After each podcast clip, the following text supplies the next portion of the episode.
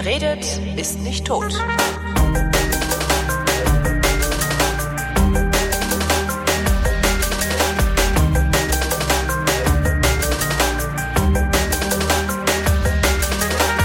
Herzlich willkommen zur Wissenschaft mit Florian Freistetter und Holger Klein. Hallöchen.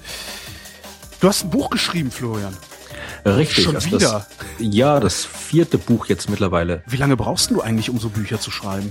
Das kommt drauf an. Also normalerweise, ich habe mittlerweile schon nach vier Büchern schon eine gewisse Routine. Äh, das ist meistens so, dass ich, wenn ich mal die Idee dazu habe, dann macht man sich mit dem Verlag aus, wie es läuft, wann es abgegeben werden soll und so weiter. Und dann meistens fange ich so immer im Frühling, meine Abgabetermine sind meistens immer im Herbst, damit sie dann mhm. im Frühjahr drauf erscheinen können. Und ich fange dann meistens immer so im Frühling davor an, dann also die Wochen, Monate davor halt sammle ich Gedanken halt, alles was mir so einfällt, mache mir Notizen und dann irgendwann so März, April wenn es warm wird, ich schreibe besser draußen. Ich sitze immer gerne irgendwo draußen beim Schreiben. Also wenn es dann irgendwie warm wird, dann fange ich mal an und dann schreibe ich so meistens nicht lange, also eine Stunde, zwei Stunden am Tag oder so. Mhm. Und das dann für, sagen wir mal, vier Tage die Woche und das so drei, vier Monate ja. durch ungefähr. Und dann, dann ist das Buch eigentlich fertig. Gehst du, gehst du auf die Verlage zu und sagst hier, ich habe mal wieder ein Thema, das sich für ein Buch anbietet, oder kommen die zu dir und sagen, hier, äh, schreib doch mal über 2012 Weltuntergang oder so? Nee, also das 2012 Weltuntergangsdingens, das war ja quasi so ein Privatprojekt, was mhm. erst nachträglich zu einem Verlag kam. Das hatte damals mit, mit Markus Anhäuser.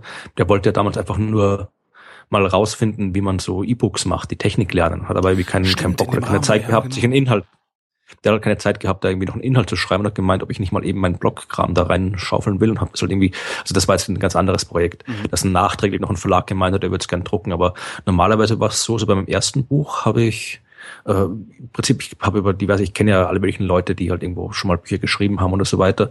Und da über solche Verbindungen ist dann eben Kontakt zu einem Verlag, dieser österreichische Verlag damals noch, gekommen und dann haben wir uns aber getroffen. Ich habe ihm erzählt, was ich gerne so schreiben würde und er gemeint, ja, das klingt gut.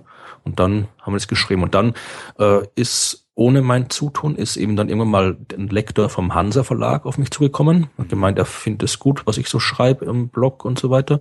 Und äh, ob ich nicht auch mal Interesse hätte, eben für die ein Buch zu schreiben. Und dann habe ich gesagt, ja, hätte ich schon und ich hätte auch eine Idee. Und dann haben wir halt ein paar Ideen so durchgegangen, bis wir eine Idee gefunden haben, die uns beide gefallen hat. Und dann habe ich eben da ein Buch geschrieben. Und dann normalerweise ist es ja so, dass quasi, wenn du mal, es ist wie beim Fußball, ja, also wenn du mal bei einem Verlag bist, dann bleibst du auch dort, bis du quasi durch besseres Angebot von einem anderen Verlag gekauft wirst, so mhm. ungefähr. Also es ist dann schon so, dass du quasi, wenn du bei dem Verlag bist, dann, dann ist auch so ein bisschen, sagen, Verlagstreu. Also äh, ja. dann, dann mhm. äh, die meisten Verlage haben auch so, du hast quasi der Verlag, wo du bist, hat dann meistens auch immer ein Vorkaufsrecht auf das nächste Buch, was du schreibst. Mhm. Das heißt, du, du bist dann halt, äh, was in der Verlagsstruktur drin und wenn äh, irgendwann, wenn, wenn du jetzt irgendwie, keine Ahnung, wenn ich jetzt irgendwie demnächst wahnsinnig berühmt werden sollte und dann irgendwie alle Verlage bei mir aufschlagen, dann kann ich vielleicht mal irgendwie wechseln. Aber ich bin mit dem Hansa Verlag sehr zufrieden und habe bis jetzt keinen Grund dazu wechseln. Und da ist es halt so, solange es noch gut läuft und das ist bei mir in letzter Zeit gut gelaufen, da mein, mein äh, Vorgängerbuch, also das Komet im Cocktailglas, ist ja auch irgendwie zum Wissenschaftsbuch des Jahres kürzlich mhm. gewählt worden in Österreich. Das heißt, wenn es gut läuft, dann, dann ist der Verlag eh interessiert dran, neue Sachen zu machen. Und dann trifft man sich halt regelmäßig und überlegt, wann man wieder was Neues machen könnte und zu welchem Thema und so weiter. Und ja, so läuft es momentan noch. Worum geht's in deinem vierten Buch? Ah, lass mich raten. Astronomie. Richtig, es geht um Astronomie. In dem Fall aber jetzt um ein ganz konkretes Thema. Also meine beiden Vorgängerbücher, die, das Gravum und äh, der Komet im Cocktailglas, das waren ja eher Bücher, die quasi so, so, so ein Potpourri waren. Also da habe ich quasi äh, zweimal einen Aufhänger gehabt. Also bei Grabum waren es die Kollisionen im Universum und beim Kometen im Cocktailglas eben der Alltag und habe halt diese Aufhänger benutzt, um verschiedene Geschichten zu erzählen, die aber jetzt abgesehen von dem Aufhänger selbst irgendwie kein gemeinsames Oberthema gehabt haben. Mhm. Und das ist jetzt bei dem neuen Buch anders. Das heißt, äh, die Neuentdeckung des Himmels. Und da geht es eben explizit um die Suche nach extrasolaren Planeten und nach außerirdischem Leben. Da kann man ganze Bücher drüber schreiben oder ist es ein kurzes Buch? Da kannst du ganze Bibliotheken drüber schreiben, wenn du Lust hast. Also das ist, wie gesagt, ein Thema, das äh, die Frage, gibt es andere Welten, gibt es andere Lebewesen, die nicht auf der Erde leben? Da haben die alten Griechen schon drüber diskutiert.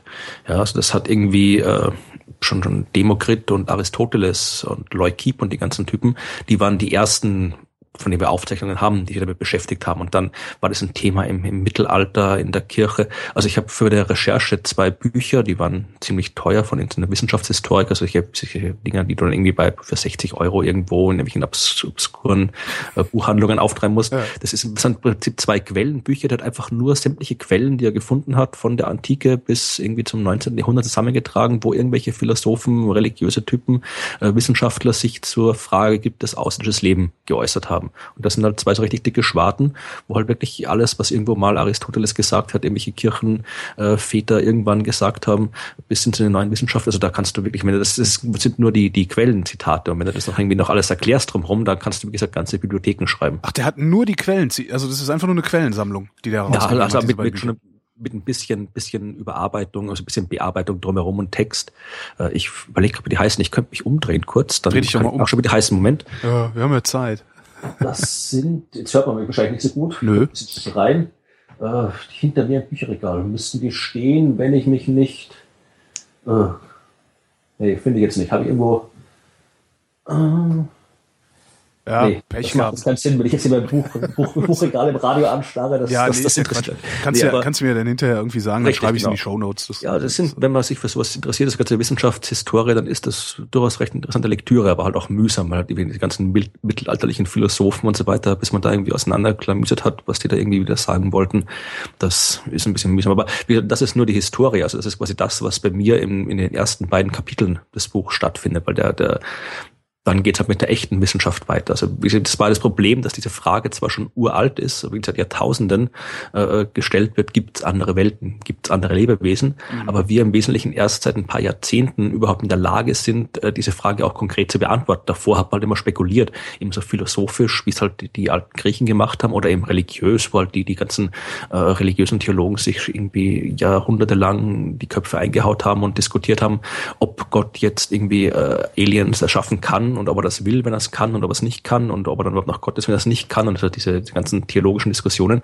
Äh, aber erst seit ein paar Jahrzehnten haben wir wirklich die Technik, dass wir diese Frage wirklich ernsthaft beantworten können. Könnten, und, meinst du? Also können können wir es ja nicht. Also wir wissen es ja nicht. Ne? Aber ja, also, also die erste die erste Frage haben wir beantwortet. Gibt es andere Welten? Die ja, okay. haben wir 19, 1995 mhm. beantwortet. Das war auch noch so ungefähr ab, ab Anfang des 19., also ab Ende des 19., Anfang des 20. Jahrhunderts.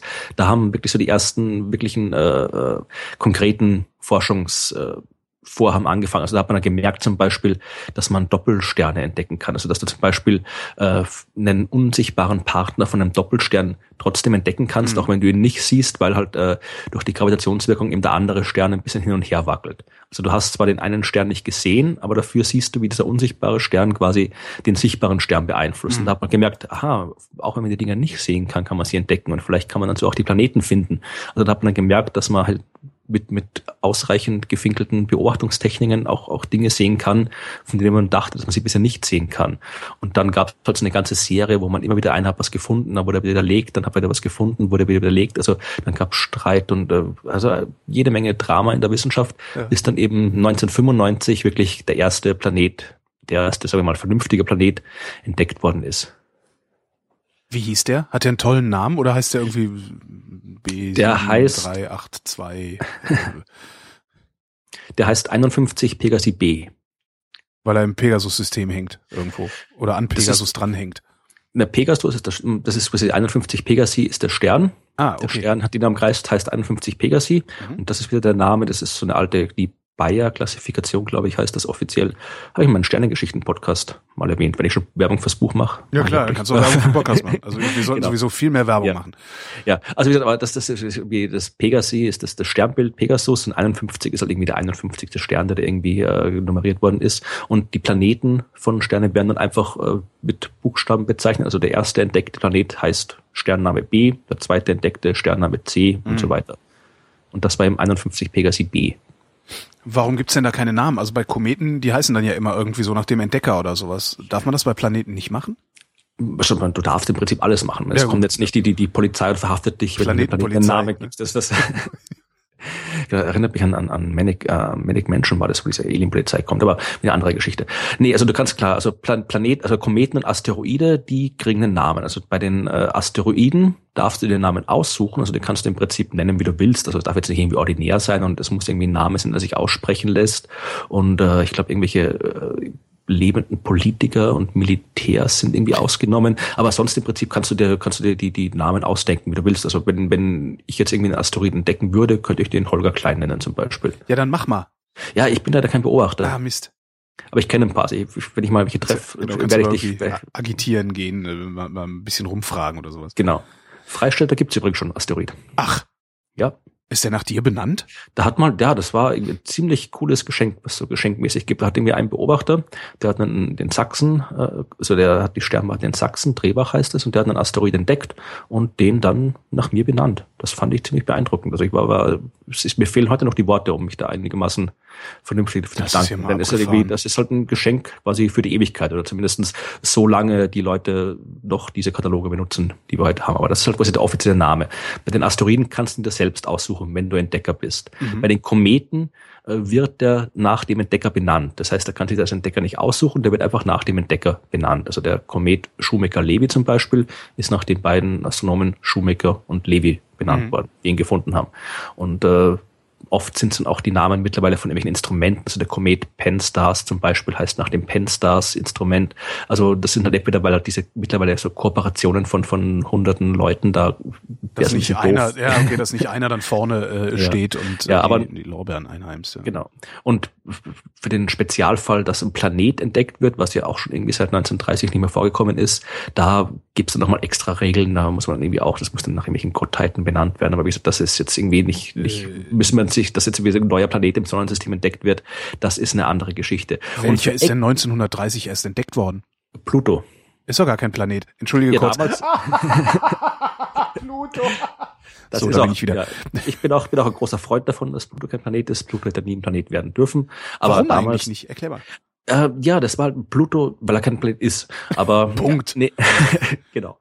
Ähm, nee, das, wenn du anschaust, äh, ich erzähle die Geschichte anders. Ich fange 1800 an. Mhm. Ja, Im Jahr 1801 hat äh, man einen Himmelskörper entdeckt, Ceres, Ja. der sich äh, zwischen den Bahnen von Mars und Jupiter befand. Und dort hat man auch schon aus verschiedenen Gründen, also diese berühmte Titius-Bode-Reihe, das war so eine numerische Spielerei, die die Abschnitte der Planeten von der Sonne irgendwie richtig beschreibt. Und da hat man gedacht, da muss irgendwo dazwischen noch einer sein. Heute weiß man, dass die ganze Titius-Bode-Reihe Unsinn ist, aber äh, man hat trotzdem damals aus dieser Beziehung abgeleitet, dass da eben ein Planet noch irgendwo zwischen Mars und Jupiter rumschwirren sollte. Und dann hat eben äh, Piazzi, das war ein italienischer Astronom, hat äh, 1801 dort einen Himmelskörper entdeckt. Den nannte er Ceres.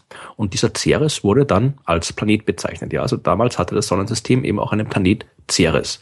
Und dann ein paar Jahre später hat man dort noch einen Planeten entdeckt. Das war Vesta. Dann hat man noch einen Planeten entdeckt. Pallas, noch einen Planeten, das war Juno. Und dann immer mehr Planeten. Dann irgendwie 1850 so rum hatte man dann schon irgendwie 20 Planeten da drin. Und die wurden damals wirklich auch noch alle als Planeten bezeichnet. Ja, also das hat das Sonnensystem wirklich einen ganzen Arsch voll Planeten zu der Zeit. Furchtbar. Also ja, und das hat dann irgendwie damals auch die Wissenschaftler gedacht, okay, irgendwas, irgendwas, man hat auch damals gewusst, okay, die Dinger sind nicht groß. Man hat zwar noch nicht exakt so beobachten können wie heute, aber man hat gewusst, okay, die sind wirklich klein, die sind halt irgendwie ein paar hundert Kilometer groß äh, und nicht ein paar tausend Kilometer wie die anderen Planeten. Und damals war schon klar, dass da, dass, dass die nicht so sind wie die anderen. Und es war, glaube ich, irgendwie Alexander von Humboldt, der äh, das damals durchgesetzt hat. Es hat schon mal Herschel davor, also Herschel, der hat ja selbst den Planeten entdeckt, 17 irgendwas, der erste Mensch der Neuzeit, der den Planeten gefunden hat, Uranus. Uranus. Mhm. Genau. Und äh, der hat damals schon vorgeschlagen, ich weiß nicht, ob es jetzt irgendwie aus astronomischen Überlegungen oder aus äh, persönlicher Eifersucht, dass er nicht mit den 20 anderen Heinis Planetenentdecker sein will, hat er ihm vorgeschlagen, diese Dinger eben Asteroide zu nennen, also sternähnlich, weil sie ja wirklich nur kleine Punkte waren und keine Scheibchen im Teleskop wie die großen Planeten. Und äh, dann hat er Alexander von Humboldt, ich weiß die Jahreszahl nicht mehr, 1850 irgendwo so um den Dreh rum, hat der ihm ein großes äh, Buch geschrieben, seine, ach Gott, ich bin halt wie heißt das große Buch von Humboldt, das berühmte? Äh, weiß ich nicht, die Entstehung der Arten. Nee, das war, Nein, das, ich glaube, irgendwas mit Kosmos. Jedenfalls äh, hat der, der war halt äh, ziemlich, ziemlich berühmt, Humboldt, Alexander von Humboldt, und der hat eben damals vorgeschlagen, wir nennen die großen Dinger, ja, also damals war Neptun dann auch schon entdeckt zu der Zeit. Wir nennen die acht großen, Merkur, Venus, Erde, Mars, Jupiter, Saturn, Uranus und Neptun. Die nennen wir Planeten und den ganzen Kleinkram dazwischen, zwischen Mars und Jupiter, den nennen wir Asteroiden mhm. oder Klein Planeten, Planetoide. Und das hat sich durchgesetzt. Ja, also dann war quasi Ceres und der ganze andere Kram, da war eine Zeit lang Planet, paar Jahrzehnte lang und dann eben nicht mehr. Und genau das gleiche war bei Jupiter, Jupiter, äh, bei Pluto. Pluto hat man 1930 entdeckt und äh, damals hat man auch wieder, wieder aus anderen Gründen, hat man da draußen noch einen Planeten vermutet. Das ist dieser ominöse Planet X, ah, den es auch als, als seriöses, also Planet X ist auch ein Fachbegriff in der Astronomie, nicht nur das, das ihre Geschwafel, was die ganzen Pseudowissenschaftler da erzählt. Aber man hat eben damals aus, aus verschiedenen Überlegungen gedacht, dass es außerhalb der Bahn von Neptun noch einen weiteren Planeten geben muss. Mhm. Und den hat man gesucht. Und den hat eben 1930, äh, hat man den in den USA, Astronomen, hat den dort entdeckt, auf der Percival Lowell Sternwarte. Das war auch der, der den Mars untersucht hat. Dabei war sie einen Himmelskörper gefunden und den Pluto genannt. Und das war von Anfang an war den allen klar, das muss ja eigentlich ein Planet sein, weil wir haben einen vermutet dort, dann haben wir einen gefunden und jetzt ist er da, das ist ein Planet. Aber auch dann hat man gemerkt, okay, der ist eigentlich irgendwie klein. Der ist nicht so groß wie die anderen Planeten, weil normalerweise sind die ganzen Planeten dort draußen alle ziemlich groß.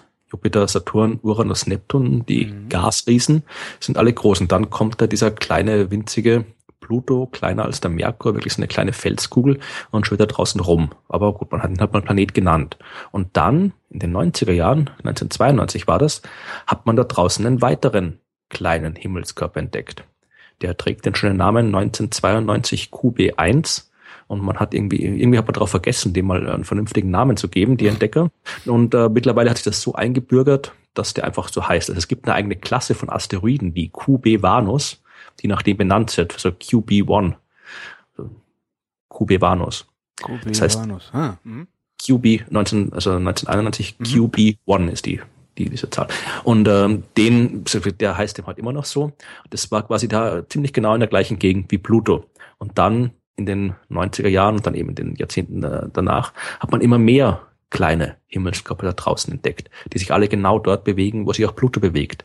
Und äh, das ist heute eben der sogenannte Kuiper-Gürtel der Asteroiden. Ah, also mh. das ist eben der Asteroidengürtel im inneren Sonnensystem zwischen den Bahnen von Mars und äh, Jupiter. Das ist der im Ceres und die ganzen anderen drin sind. Und da ist Ceres eben das größte Objekt. Und genauso ist Pluto eines der größten Objekte im Kuipergürtel. Und den hat man einfach zuerst gefunden. Die anderen kannte man nicht. Und hat man dann erst eben in den 90er Jahren rausgefunden, okay, da sind noch viel mehr. Da ist noch ein ganzer Asteroidengürtel da draußen.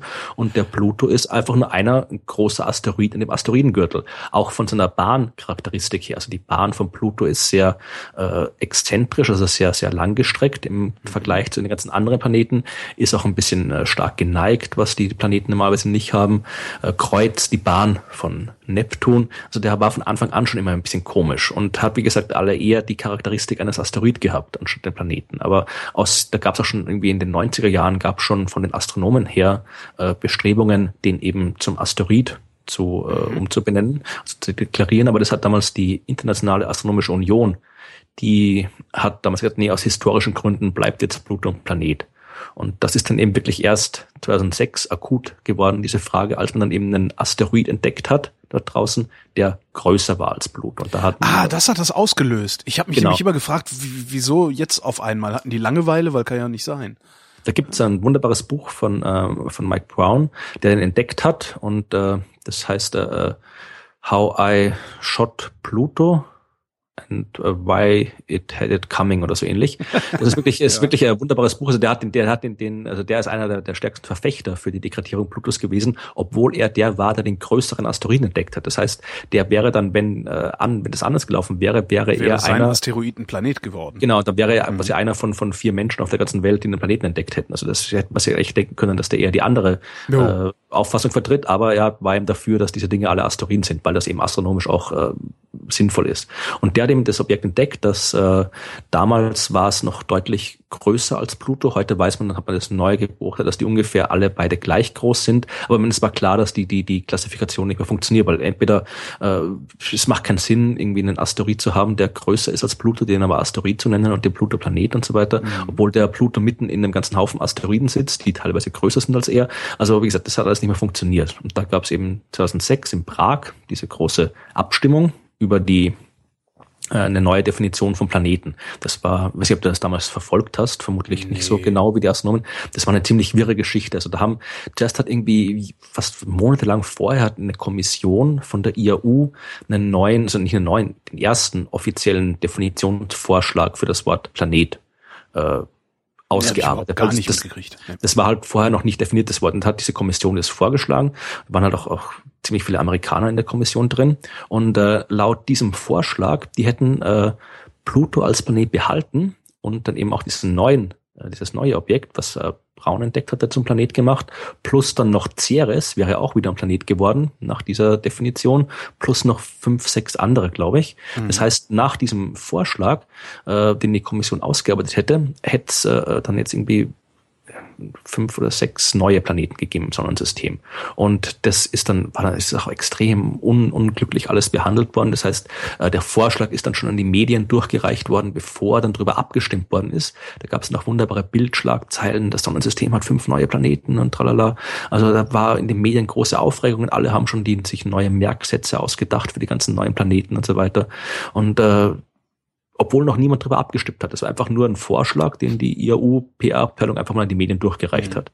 Und die Astronomen natürlich haben das haben gesagt, nee, das ist ein Scheiß, das, da stimmen wir nicht zu, das bringt überhaupt nichts. Also dass das irgendwie äh, jetzt nur damit Pluto ein Planet bleiben kann, jetzt noch irgendwie die ganzen anderen Kleinkram da als Planet bezeichnen und dann in, in fünf Jahren, wenn unsere Instrumente besser sind und wir noch mehr von diesen großen runden Dingen entdeckt haben, dann haben wir da irgendwie 100 Planeten draußen rumspinnen. Das macht überhaupt keinen Sinn. Mhm. Und dann hat die Kommission sich dann irgendwie innerhalb ein paar Stunden im Prinzip einen neuen Vorschlag ausgearbeitet, so ein Kompromissvorschlag, der dann eben angenommen worden ist und äh, nachdem dann eben Pluto kein Planet mehr war. Aber damit das, das, das äh, erzählt man sich immer das Gerücht, ich war nicht dabei, ich weiß nicht, ob es stimmt, äh, dass vor allem die Amerikaner eben äh, daran interessiert waren, dass Pluto ein Planet bleibt, weil Pluto eben der einzige Planet ist, der von dem Ami entdeckt worden ist. Ah. Und äh, gibt es auch wunderbare Gesetze. Also ich glaube, irgendwo in Idaho, in Idaho ist Pluto ein Planet. Also wenn Pluto über Idaho drüber fliegt, dann ist er noch ein Planet. Steht so im, im, im in einem Gesetz vom Staat Idaho. Ja, dann kam drin. der Typ, der den entdeckt hat, wahrscheinlich aus Idaho. Das kann gut sein, das ja. ist gut daraus möglich. Ähm, aber deswegen wurde diese neue Klasse der Zwergplaneten geschaffen. Mhm. Ja, also es gibt jetzt Pluto ist jetzt, damit er immer noch irgendwas Besonderes ist, ist jetzt eben ein Zwergplanet. Gemeinsam mit Eris, das war dieses Teil, das größer war als Pluto, das das alles ausgelöst hat, äh, mit Ceres, ist auch ein Zwergplanet nach dieser Klassifikation, mhm. und den beiden wunderbar benannten Objekten Haumea und Makemake. Was? Haumea, Haumea und Makemake. Make, Make, Make, so wie Make, Make auf Englisch, so. nur ist irgendwie hawaiianisch und heißt dann irgendwie Make, Make, glaube ich. Ich wollte gerade äh, sagen, das klingt wie irgendwas, weißt du, so äh, äh Rick arbeitet im King Kamehameha Club. Ich hatte gerade genau. so, ein, so ein Thomas Magnum Ding im Kopf, aber dann ist das ja auch berechtigt. Ja. Genau, es ist nämlich hawaiianische Gottheit oder sowas. Und das mhm. sind eben diese fünf derzeit bekannten Zwergplaneten. Und äh, diese Klasse ist auch relativ sinnlos. Das heißt im Prinzip Zwergplanet, das Einzige, wenn du das irgendwie wissenschaftlich übersetzt, heißt Zwergplanet großer Asteroid. Ja, also das ist halt einfach. Also, da ist auch nichts mehr drin, ne? Also da ist jetzt nicht mehr irgendwie ein flüssiger Kern drin oder sonst irgendwas. Das ist einfach nur ein Klumpen, der durch die Gegend fliegt.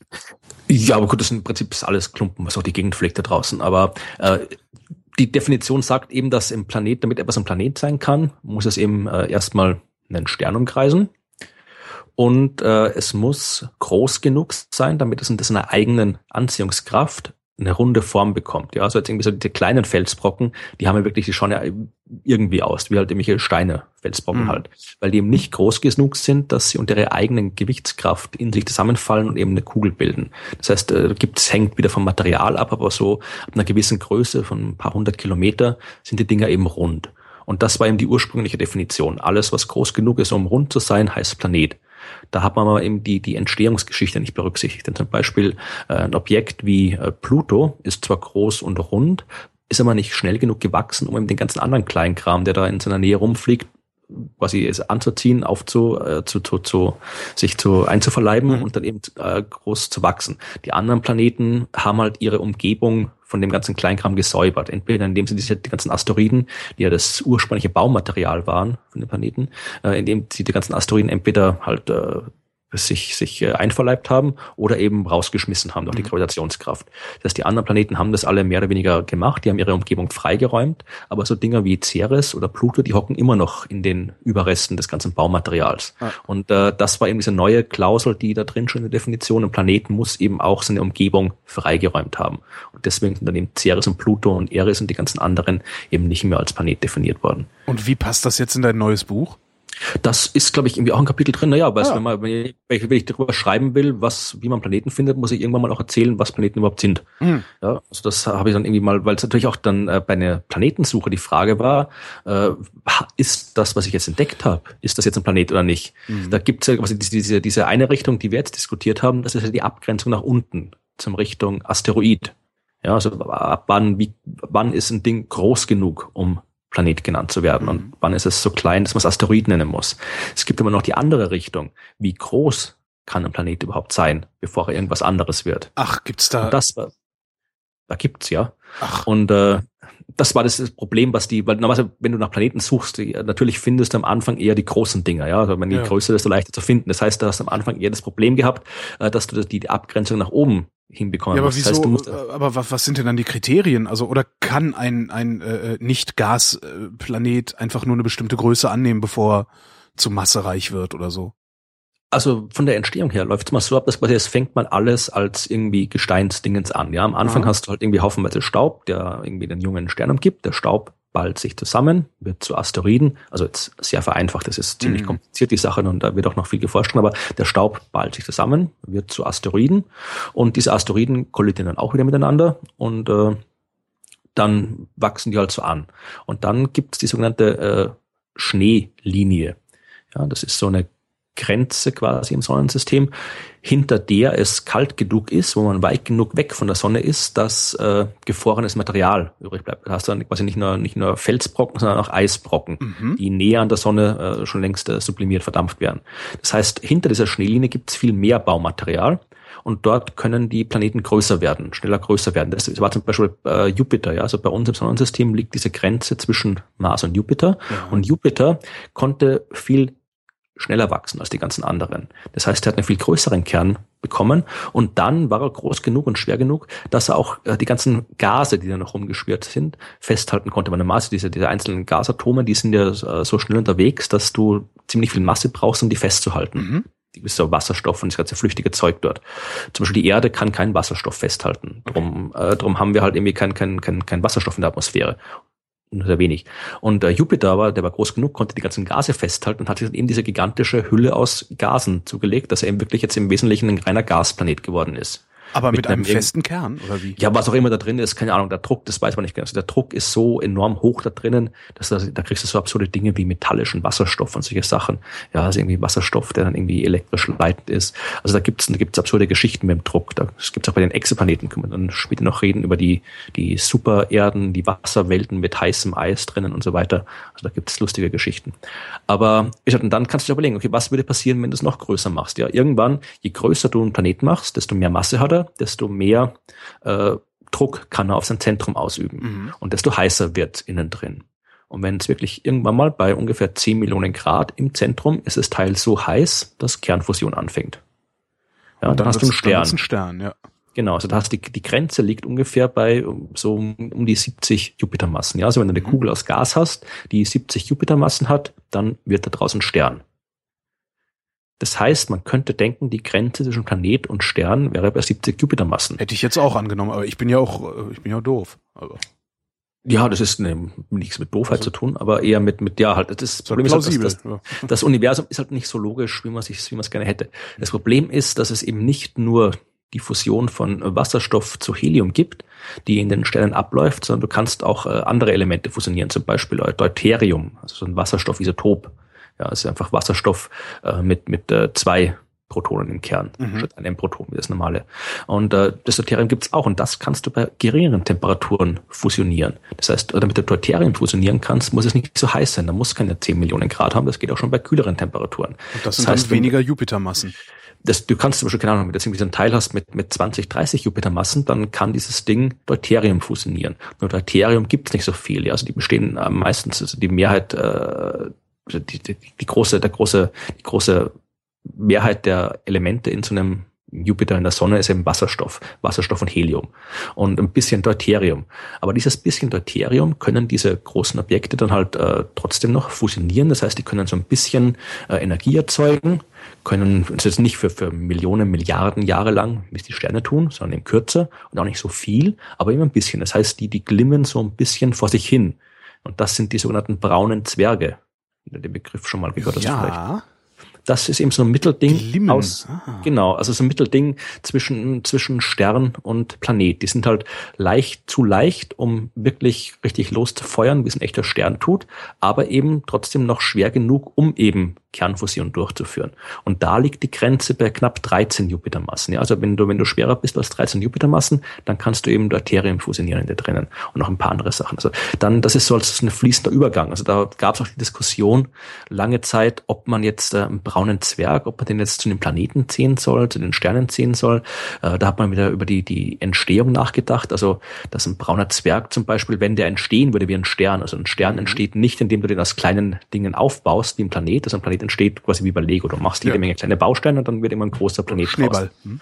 Genau. Und ein Stern besteht aber doch äh, aus Kollaps. Du hast eine riesengroße Gaswolke, die unter ihrem eigenen Gewicht irgendwie kollabiert und dann eben zu so einem Stern zusammenfällt. Mhm. Und äh, da hat man gesagt, okay, der braune Zwerg, wenn der jetzt so entsteht wie ein Stern, dann ist es eher ein Stern. Wenn er so entsteht wie ein Planet, dann ist es eher ein Planet. Aber das wusste man damals noch nicht genau. Weiß man heute noch nicht immer wirklich exakt, wie das abläuft. Und da gab es auch die Diskussion, weil natürlich äh, am Anfang war dieser dieser, äh, dieser Fall noch so, dass man wirklich äh, Planeten gefunden hat, die halt irgendwie gerade so zwölf Jupitermassen hatten, 17 Jupitermassen. Und vor allem die Massenbestimmung ist ja auch sehr fehlerbehaftet. Das heißt, du kannst bei den, mit den Methoden, die damals angewandt worden sind, immer nur Minimalmassen bestimmen. Also du kannst nur sagen, der ist auf jeden Fall so schwer, aber vielleicht ist er viel schwerer. Das wusste man nicht. Mhm. Und da gab es natürlich Streitereien. Also die eine Gruppe hat irgendwie einen Planet entdeckt, äh, der hat halt irgendwie 14 Jupitermassen und haben gesagt, ja, ist ein toller Planet. Und die andere Gruppe hat gesagt, nee, nee, nee, ist nur ein brauner Zwerg, kein Planet.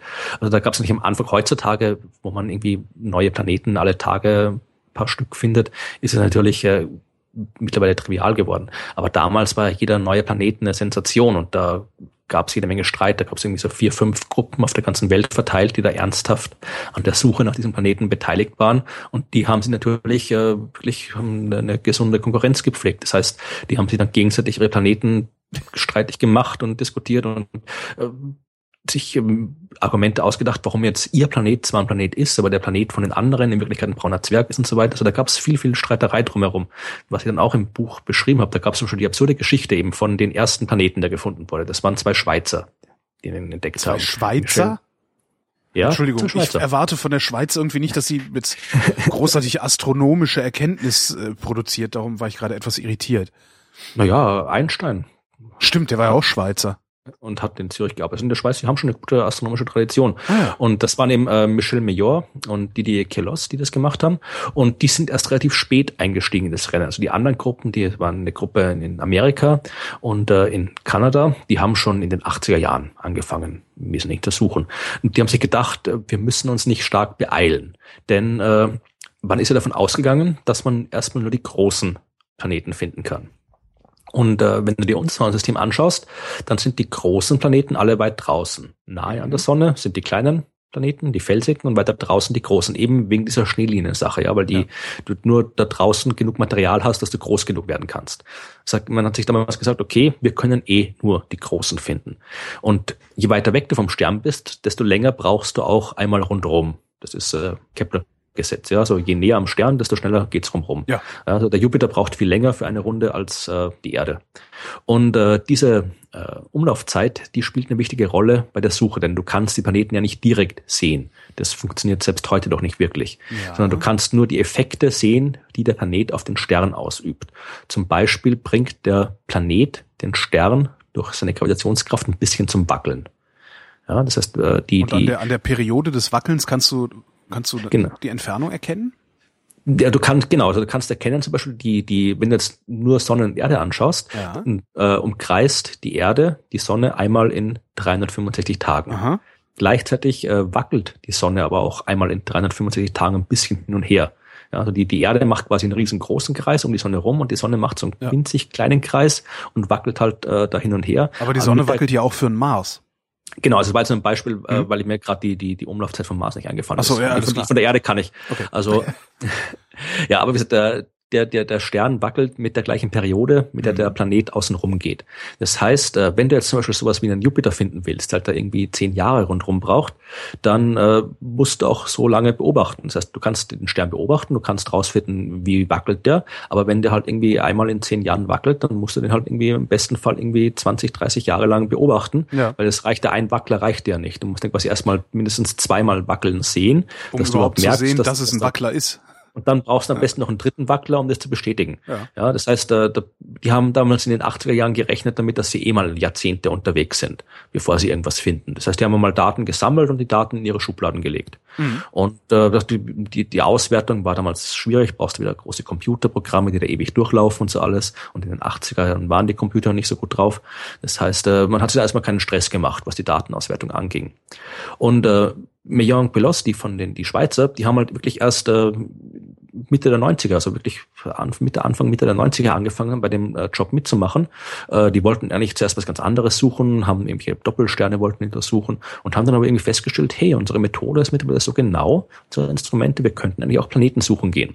Und dann, das war eben der große Unterschied, warum eben die gewonnen haben, das Rennen um die Entdeckung, weil die sich wirklich von Anfang an Gedanken über die Datenauswertung gemacht haben. Also dieser Didier Queloz hat in seiner, ich glaube, das war seine Diplomarbeit sogar, hat äh, da ein Datenauswertungsprogramm geschrieben, das wirklich sehr, sehr äh, effektiv war. Das heißt, die konnten wirklich, die haben mit dem Teleskop den Stern beobachtet und haben dann wirklich äh, paar Minuten später sofort rausbekommen, mit welcher Geschwindigkeit der jetzt gerade wackelt. Das heißt, die haben ihre Oh. Daten im Prinzip sofort gesehen und haben die nicht, konnten die direkt von nach der Beobachtung auswerten.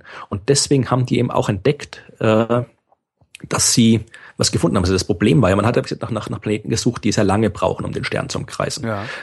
Der Planet, den äh, Meillon und Queloz gefunden haben, der hat einen Stern in ein paar Tagen, ich glaube, es waren vier Tage umkreist. Der Das heißt, vier er ist Tage sehr dicht dran.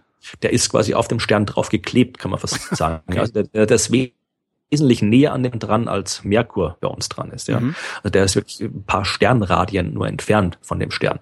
Und trotzdem ein riesengroßer Stern, ja, also irgendwie zweifache, äh, großer Planet, zweifache Jupitermasse. Mhm. Also wirklich ein riesengroßer Gasriese, der an seinem Stern dran klebt. Sowas, man hat damals nicht gewusst, dass sowas geben kann. Hat keine Ahnung gehabt, dass es solche Planeten geben kann, weil man gedacht hat, okay, die großen Dinge können nur weit draußen entstehen, weil nur weit draußen gibt's genug äh, Eis, damit die so anwachsen können. Nahe dran kann so ein großer Planet nicht entstehen. Ja. Und deswegen hat man auch nicht danach gesucht. Und nur weil eben äh, Meillon Queloz ihre Daten sofort bereit gehabt haben, haben die gesehen, hey, da ist was. Und das äh, schaut zwar aus wie ein komischer Planet, aber es ist auf jeden Fall da. Dann haben die ihre Daten gecheckt und gecheckt und, und fünfmal gecheckt und äh, haben dann eben diesen Planeten veröffentlicht. Und äh, dann gab's, äh, die haben das, das war glaube ich bei, bei was, Nature, glaube ich, wo die das eingereicht haben. Und Nature hat äh, damals zumindest noch, ich glaube heute ist immer noch so, teilweise so diese absurde Regel, dass du halt, wenn du ein Paper dort einreichst, darfst du nicht drüber reden, bevor es nicht erschienen ist. Mhm. Du darfst nicht mit anderen Zeitungen Medien drüber erzählen, was da, äh, was du gemacht hast. Also da erst, wenn der Artikel offiziell publiziert worden ist, dann darfst du öffentlich drüber reden. Mhm. Und äh, die beiden sind da, nachdem dann die Referees, äh, also die Gutachter, schon gesagt haben, okay, der Artikel ist okay, wir glauben euch das mit diesem komischen Planeten. Der ist zwar wirklich absurd und wir haben keine Ahnung, wo der herkommen könnte, aber wir glauben euch, dass eure, Daten sind gut genug, um das zu bestätigen.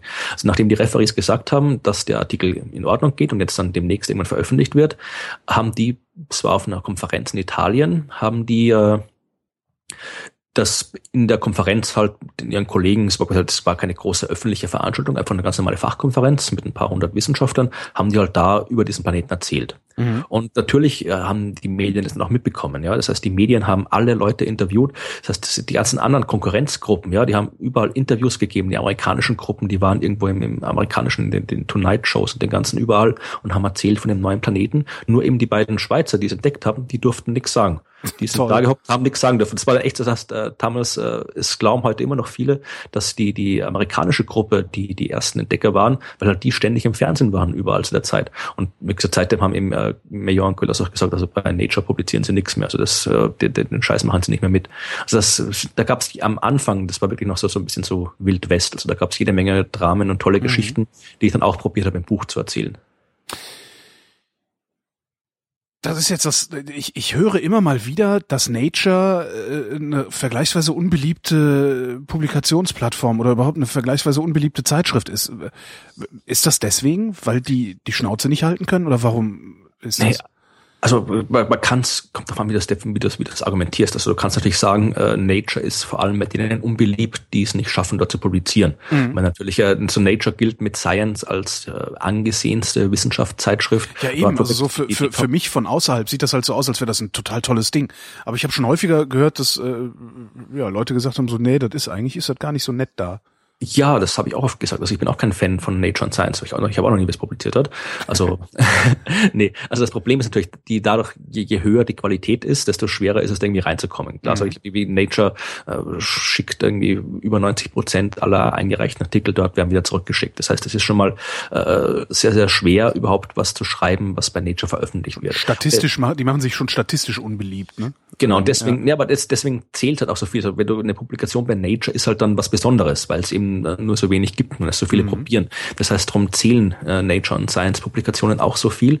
Und dann gibt es dieses absurde Dingens, äh, diesen äh, äh, Zitations Citation Index ja. und äh, quasi so eine Bewertung äh, eines äh, Journals, also da wird äh, mit irgendwelchen verschiedenen Algorithmen wird berechnet, äh, wie oft Artikel aus diesem Journal zitiert werden anderswo und je öfter, desto besser und desto höher ist eben dieser, dieser Index und desto je höher dieser Index ist, desto, desto angesehener ist die Zeitung, desto wichtiger ist die Zeitung. Mhm. Und äh, desto mehr zählt, wenn du drin veröffentlicht hast. Und desto mehr wollen drin veröffentlichen, desto mehr wird abgelehnt und so weiter. Das ist also so, so ein selbstverstärkendes Dingens. Und äh, das führt einerseits dazu, dass halt äh, sehr viele Leute halt unbedingt da rein wollen, was halt wirklich auch für die Karriere wichtig ist, da drin zu publizieren. Mhm. Und deswegen wollen viele rein. Deswegen haben auch diese, diese Zeitschriften wie Nature and Science einen sehr, sehr hohen, also von allem, das kann man wirklich zeigen, dass das eine, eine echte Korrelation ist, äh, das sehr, sehr hohen äh, Rate von äh, Artikeln, die sie wieder zurückziehen müssen, weil halt da wirklich oft äh, einerseits quasi zu früh publiziert worden ist, wenn man wirklich irgendwas Spektakuläres hatte und das unbedingt sofort wollte, eben in Nature, damit es einem kein anderer mehr wegnehmen kann und dann sich einem später rausstellt, okay, das hätte man doch nochmal genauer anschauen müssen. Das Heilmittel gegen toll. Krebs gefunden. ja. Und äh, andererseits aber auch teilweise wirklich oft wirklich auch, auch tatsächlich halt gefälscht wird. Irgendwie da dass man das wird in der Wissenschaft genauso wie anderswo und in allen Zeitschriften, aber eben bei diesen äh, hochrangigen Zeitschriften eben öfter, weil man eben dort, wenn, wenn ich schon irgendwie äh, schon mal so weit äh, gehe und eben meine Daten fälsche, dann nicht um das irgendwie im, im Vereinsblatt von der äh, Hobby Sternwarte irgendwo zu publizieren, sondern eben bei Nature and Science. Das heißt, die haben quasi den, den die haben quasi die, die wichtigsten Artikel, aber auch den meisten Ausschuss. Das ist das eine Problem. Und das andere Problem ist, dass diese ganze Geschichte mit diesen, diesen wichtigen und unwichtigen Zeitungen meiner Meinung nach überhaupt nicht mehr zeitgemäß ist. Das hat Sinn gemacht äh, früher, ja, bevor es Internet gab. Da hast du einfach, es gibt Unmengen verschiedene Zeitschriften und du kannst halt einfach nicht alles lesen als Wissenschaftler. Ja. Du kannst es nicht irgendwie sämtliche Zeitschriften, die irgendwo auf der Welt publiziert werden, irgendwie das, das, das Journal der italienischen Astronomen und das mongolische irgendwas Heft, das alles gibt. Also in Bibliotheken gibt es alles, aber du kannst halt nicht alles lesen. Das heißt, wenn du so halbwegs auf dem Laufenden bleiben willst, dann brauchst halt quasi ein oder zwei Zeitungen, die halt das Wichtigste zusammenfassen oder das Wichtigste publizieren und wenn du die liest, dass du nachher sicher sein kannst, okay, zumindest das Wichtigste bekomme ich mit, weil das Wichtigste steht eben in diesen paar wichtigen Zeitungen drin. Also damals hat das noch Sinn gemacht, aber so es liest ja heute keiner mehr Zeitschriften. Es geht ja keiner mehr hin und äh, kauft sich irgendwie Astronomie und Astrophysics, wie diese ganzen Hefte heißen.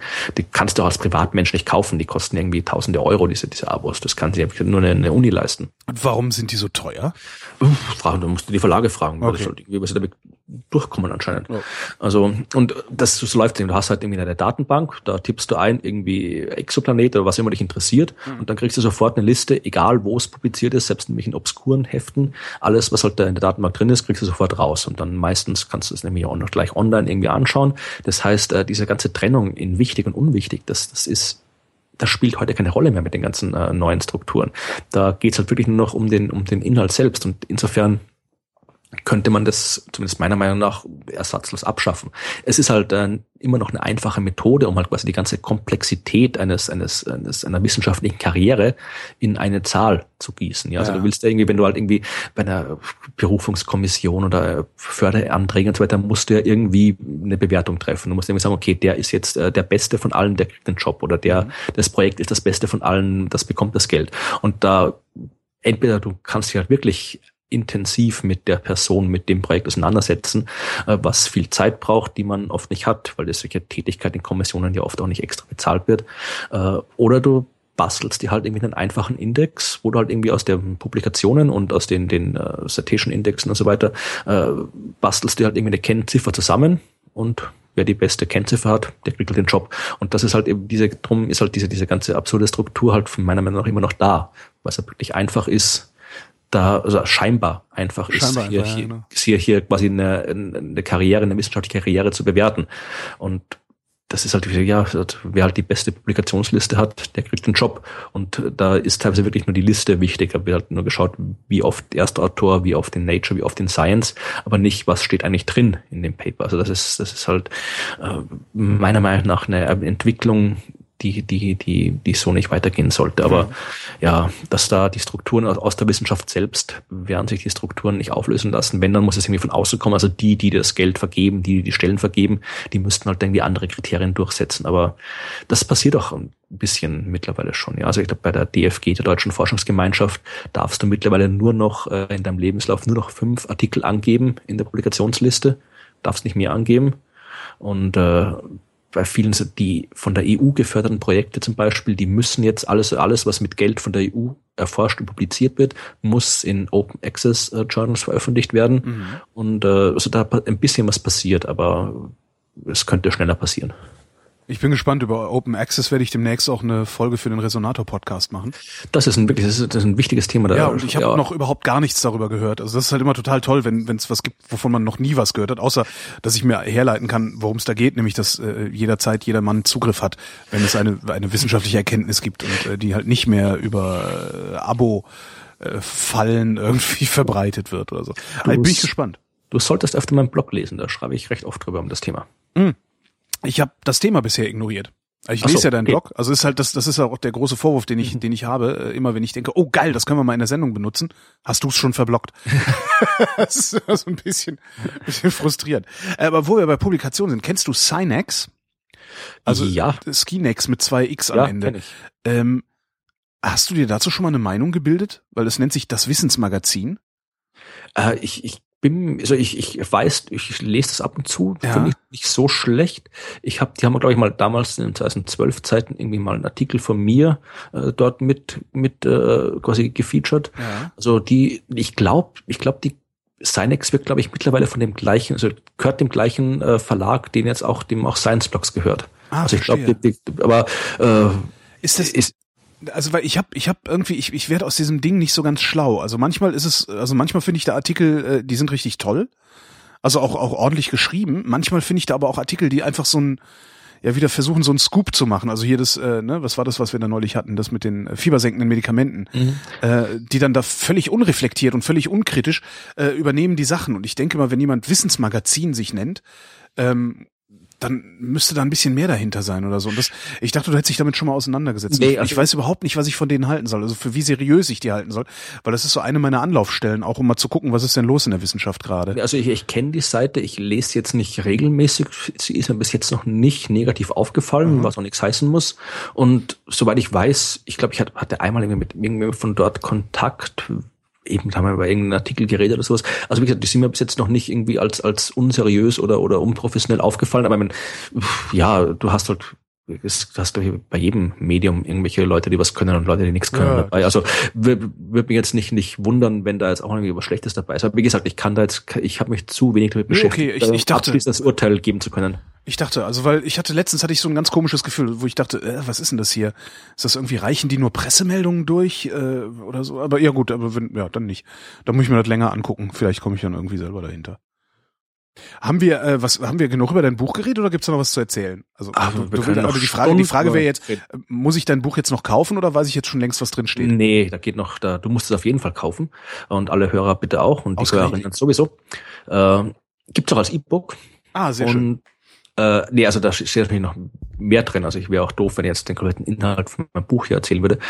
Äh, wie gesagt, das geht halt dann äh, wir waren jetzt quasi von, von der grob zusammengefassten Geschichte über die antike Mittelalter bis hin zur ersten Entdeckung von den Planeten drin. Das mhm. war was der Stand 1995 und äh, da kam noch jede Menge davor, also die ganzen Geschichten von den Staubscheiben habe ich noch nicht erzählt und von den diversen äh, gefakten Planeten habe ich nicht erzählt. Und danach ist ja auch noch jede Menge passiert. Also wir sind, Gefakte äh, Planeten. Ja, es gab Unmengen Leute, die sich Planeten ausgedacht haben, um wichtig sein zu wollen und so weiter. Also gab es jede Menge lustige Geschichten. Und danach ist ja auch noch viel passiert. Also das quasi äh, 1995 war quasi der erste Schritt. Seitdem haben wir äh, knapp, wir haben jetzt schon über 1000 Planeten entdeckt mit ganz neuen Methoden mittlerweile. Also es gibt ja noch außer diese neuen Teleskopen vom Weltraum aus das hat nochmal einen ganz anderen, äh, noch ganz anderen äh, Blick auf die Dinge gebracht. Wir sind mittlerweile dabei, dass wir Planeten entdeckt haben, die wir haben rausgefunden zum Beispiel, warum diese Planeten, diese äh, Riesen, Gasriesen so knapp am Stern kleben können, wie wir da hinkommen. Das haben wir herausgefunden, dabei wahnsinnig viel über unser eigenes Sonnensystem gelernt und äh, über die Vergangenheit des eigenen Sonnensystems. Wir haben herausgefunden, dass es äh, Planeten gibt anderswo, die komplett anders sind als die bei uns. Also das ist irgendwie so Supererdenplaneten, die viel größer sind als die Erde, aber immer noch eine feste Oberfläche haben, beziehungsweise Planeten, die komplett mit Wasser bedeckt sind, eben mit diesem äh, äh Ozeane, die irgendwie ein paar hunderttausend Kilometer tief sind, wo dann irgendwie der Druck innen drin so groß ist, dass das Wasser zu Eis wird, also kristallin wird, obwohl es irgendwie 1000 Grad hat. Also da passieren absurde Geschichten auf diesen fremden Welten. Und dann mittlerweile sind wir jetzt da angelangt, dass wir Planeten finden können, die kleiner sind als die Erde. Also wir haben der kleinste Planet, glaube ich, den wir momentan entdeckt haben, ist ungefähr so groß wie der Mond. Also oh. wir sind jetzt wirklich, wirklich schon, schon äh, sehr, sehr weit runtergekommen mit der Genauigkeit. Und der nächste Schritt, der jetzt kommt, also die, die nächste Ära quasi, wird halt nicht nur die, Entdeckung der Planeten sein. Also das, wo, wo wir jetzt stehen. Wir haben quasi diese eine große Frage beantwortet. Gibt es andere Planeten? Mhm. Die haben wir definitiv mit Ja beantwortet. Und zwar haben wir herausgefunden jetzt mittlerweile, dass Planeten eben was stinknormales sind. Das ganze Universum ist voll damit. Also es, es, gibt mindestens so viele Planeten, wie es Sterne gibt. Und die gibt's, die Planeten gibt's äh, in, in allen äh, Größen, in allen Farben, in allen na, Formen nicht, die sind alle rund. Aber äh, gehen wir davon aus, dass gehen wir davon aus, dass jeder Stern Planeten hat? Das ist zumindest äh, statistisch, ja. Also du kannst sagen, statistisch gesehen hat jeder Stern 1, irgendwas Planeten. Mhm. Aber ist halt so wie, wie jede Familie hat irgendwie 1,7 Kinder. Ja, das ist halt Statistik. Deswegen hat nicht jede Familie, jede, jede, jede, jeder Kinder. Also es gibt auch Sterne, die keine Planeten haben. Aber rein statistisch hat eben wirklich, gibt es Planeten genauso viel, wie es Sterne gibt. Und es gibt auch Planeten, die keine Sterne haben, die einfach so durch die Gegend fliegen. Also da gibt's äh, Planeten sind überall. Das wissen mhm. wir heute. Und es gibt sie wirklich in, in allen Größen. Es gibt sie in allen Abständen von, vom Stern. Es gibt sie in allen Zuständen mit, äh, wahrscheinlich mit Monden und so weiter. Also das, das wissen wir mittlerweile. Und der nächste Schritt ist jetzt quasi, die Planeten zu charakterisieren. Wir wissen jetzt zwar, dass die Planeten da sind, aber wir haben noch nicht die Details. Wir wissen jetzt nicht irgendwie, wie, wie ist die Atmosphäre dort, wie sind die Temperaturen dort, gibt es dort irgendwie flüssiges Wasser auf der Oberfläche. Also das, was uns interessiert, wenn wir eben äh, Leben finden wollen. Das ist jetzt quasi der nächste Schritt, der jetzt in Zukunft kommt, wo dann die neuen Instrumente, wie jetzt das Gaia-Teleskop oder diese Riesenteleskope, die in Chile gebaut gebaut werden mit 40 Meter Durchmesser und so weiter. Und die neuen Weltraumteleskope, die alle so in 10, 20 Jahren fertig sind, äh, die werden diese ganzen Planeten charakterisieren können. Und die werden auch rausfinden können, ob es dort Leben gibt. Also jetzt nicht Science-Fiction-Leben von wegen irgendwie äh, Tentakel und äh, ja, und ja. Zivilisationen oder sonst irgendwas oder intelligentes Leben, sondern halt wirklich, wenn da irgendwie, wenn da zum Beispiel irgendwelche, irgendwelche Pflanzen auf diesen anderen Planeten sind, die Photosynthese machen, dann können wir das feststellen. Weil das Licht des Planeten grün ist. Jein, also du kannst das, das Licht des Planeten ist ja reflektiertes Licht, das heißt, mhm. es kommt vom Stern zum Planeten zu uns und wenn da Pflanzen sind, die Photosynthese machen, dann nehmen die sich einen Teil des Lichts für ihre ah, Photosynthese mhm. und der fehlt dann quasi. Also es ist dann so, wenn also die Pflanzen sind deswegen grün, weil sie halt den, äh, den, den blauen und den roten Teil äh, sich quasi also brauchen für ihre Photosynthese und den grünen zurückschmeißen. Mhm. Ja, und äh, das kann man im Spektrum sehen. Also wenn du das Licht anschaust, genau, das kannst du jetzt auch schon machen. Das kann man ja von der Erde ausprobieren. Du kannst dir von, vom Weltall aus das Licht der Erde betrachten, das reflektiert wird. Und äh, das macht man sogar teilweise noch über Umwege. Du, teilweise schauen die Leute das Mondlicht an, weil das Licht vom Mond, du kannst, es gibt einen Teil vom, vom Licht der Erde, wird vom Mond reflektiert, also ja. den Erdschein. Und das kannst du untersuchen und in dem Licht kannst du das die Aber Ansicht von Leben feststellen. Woher weiß ich denn, ob es jetzt die Reflexion von, vom, von, die Reflexion der Reflexion von der Erde ist oder von äh, der Sonne? Obwohl, nee, geht ja gar nicht. Nee, geht ja gar nicht. Wenn der Mond die Erde reflektiert, kann er ja gar nicht gleichzeitig die Sonne reflektieren. Genau, also die, die ja, ich weiß. ist ja Quatsch wieder. Ja, ja, sicher. Äh, nee, war, da habe ich jetzt einen Denkfehler gemacht. Ja. Ja, also das ist quasi der nächste große Schritt, dass wir, dass wir das, das, das machen. Das ist quasi das, der letzte Teil von meinem Buch, wo ich halt wirklich einerseits über die diese zukünftigen nahen Zukunft äh, die Entwicklung schreibt, wie halt was, wie man überhaupt erkennt, ob es irgendwo Leben gibt und nicht. Und äh, im letzten Teil dann ist halt wirklich der Teil, mit, mit Aliens. Ja, mhm. also da, wo es wirklich um die Frage geht, wie kann man intelligentes Leben finden? Kann es intelligentes Leben geben? Wie wahrscheinlich ist das? Kann man es finden? Wie kann man kommunizieren damit, wenn man es findet und so weiter? Also diese ganzen Science-Fiction-Sachen. Und zwischendurch, das, äh, quasi zwischendurch immer gibt es immer so, so kleine Exkurse, wo ich mir überlegt habe, wie das Ganze aus der anderen Sicht aussieht. Ja, also wenn jetzt quasi irgendwo anders intelligentes Leben existiert, das das gleiche macht wie wir. Ja, auch anderes Leben sucht. Äh, ja. Geht es denen besser oder schlecht? Also wovon hängt es ab? Ja, also zum Beispiel, es hängt zum Beispiel davon ab, wo du im Universum bist. Ja, also ob du jetzt in einer Gegend bist, wo es sehr, sehr viele Planeten gibt oder wo es, wo es äh, sehr, sehr wenig Planeten und Sterne gibt. Oder ob du auf einem Planeten, zum Beispiel stell dir vor, du, du hast den großen Planeten, den Gasriesen mit zwei Monden. Mhm. Und der Gasriese ist aber nicht irgendwo weit weg wie Jupiter, sondern eben in dem Bereich, wo es schön warm ist. Das heißt, dann könntest du zwei Monde haben, die Bedingungen für Leben aufweisen. Ja. Und jetzt stelle vor, auf beiden Monden entwickelt sich unabhängig voneinander Leben. Und äh, die merken die sehen, dann auf einmal voneinander, dass sie, äh, ja. Ist klar, also wenn, wenn stell dir vor, du würdest jetzt irgendwie, wir würden schon seit Jahrtausenden zum Himmel schauen und würden auf dem Mond äh, Städte, Lichter und alles sehen, dann hätten wir vermutlich eine ganz andere Herangehensweise an die Frage, gibt's außer das Leben? Weil da müsste man nicht fragen, da würde man jeden Abend sehen da oben. Ja. Und wir hätten vermutlich auch die Raumfahrt vielleicht schon viel, viel früher entwickelt, weil wir halt einfach mal hin wollten, wie das ist. Also dann mhm. wäre es eine ganz andere Herangehensweise. Und das sind halt die Themen, die ich halt immer zwischendurch in diesen Exkursen probiert zu beantworten. Wie sieht diese ganze Suche nach, nach anderen Planeten, anderen äh, Lebewesen aus der Außenperspektive aus. Also wie könnte es anderen gehen, die, die uns finden wollen? Also wie stehen die Chancen, dass wir gefunden werden? Und äh, wie haben es andere leichter oder schwerer? Kommen wir Hallo? zu etwas völlig anderem. Ja. mal, mal raus aus dem Weltraum, außerdem sollen die Leute ja dein, dein äh, Buch kaufen. Äh, ich habe im Time Magazine einen schönen Artikel gefunden, der heißt Dogs feel no shame despite the look.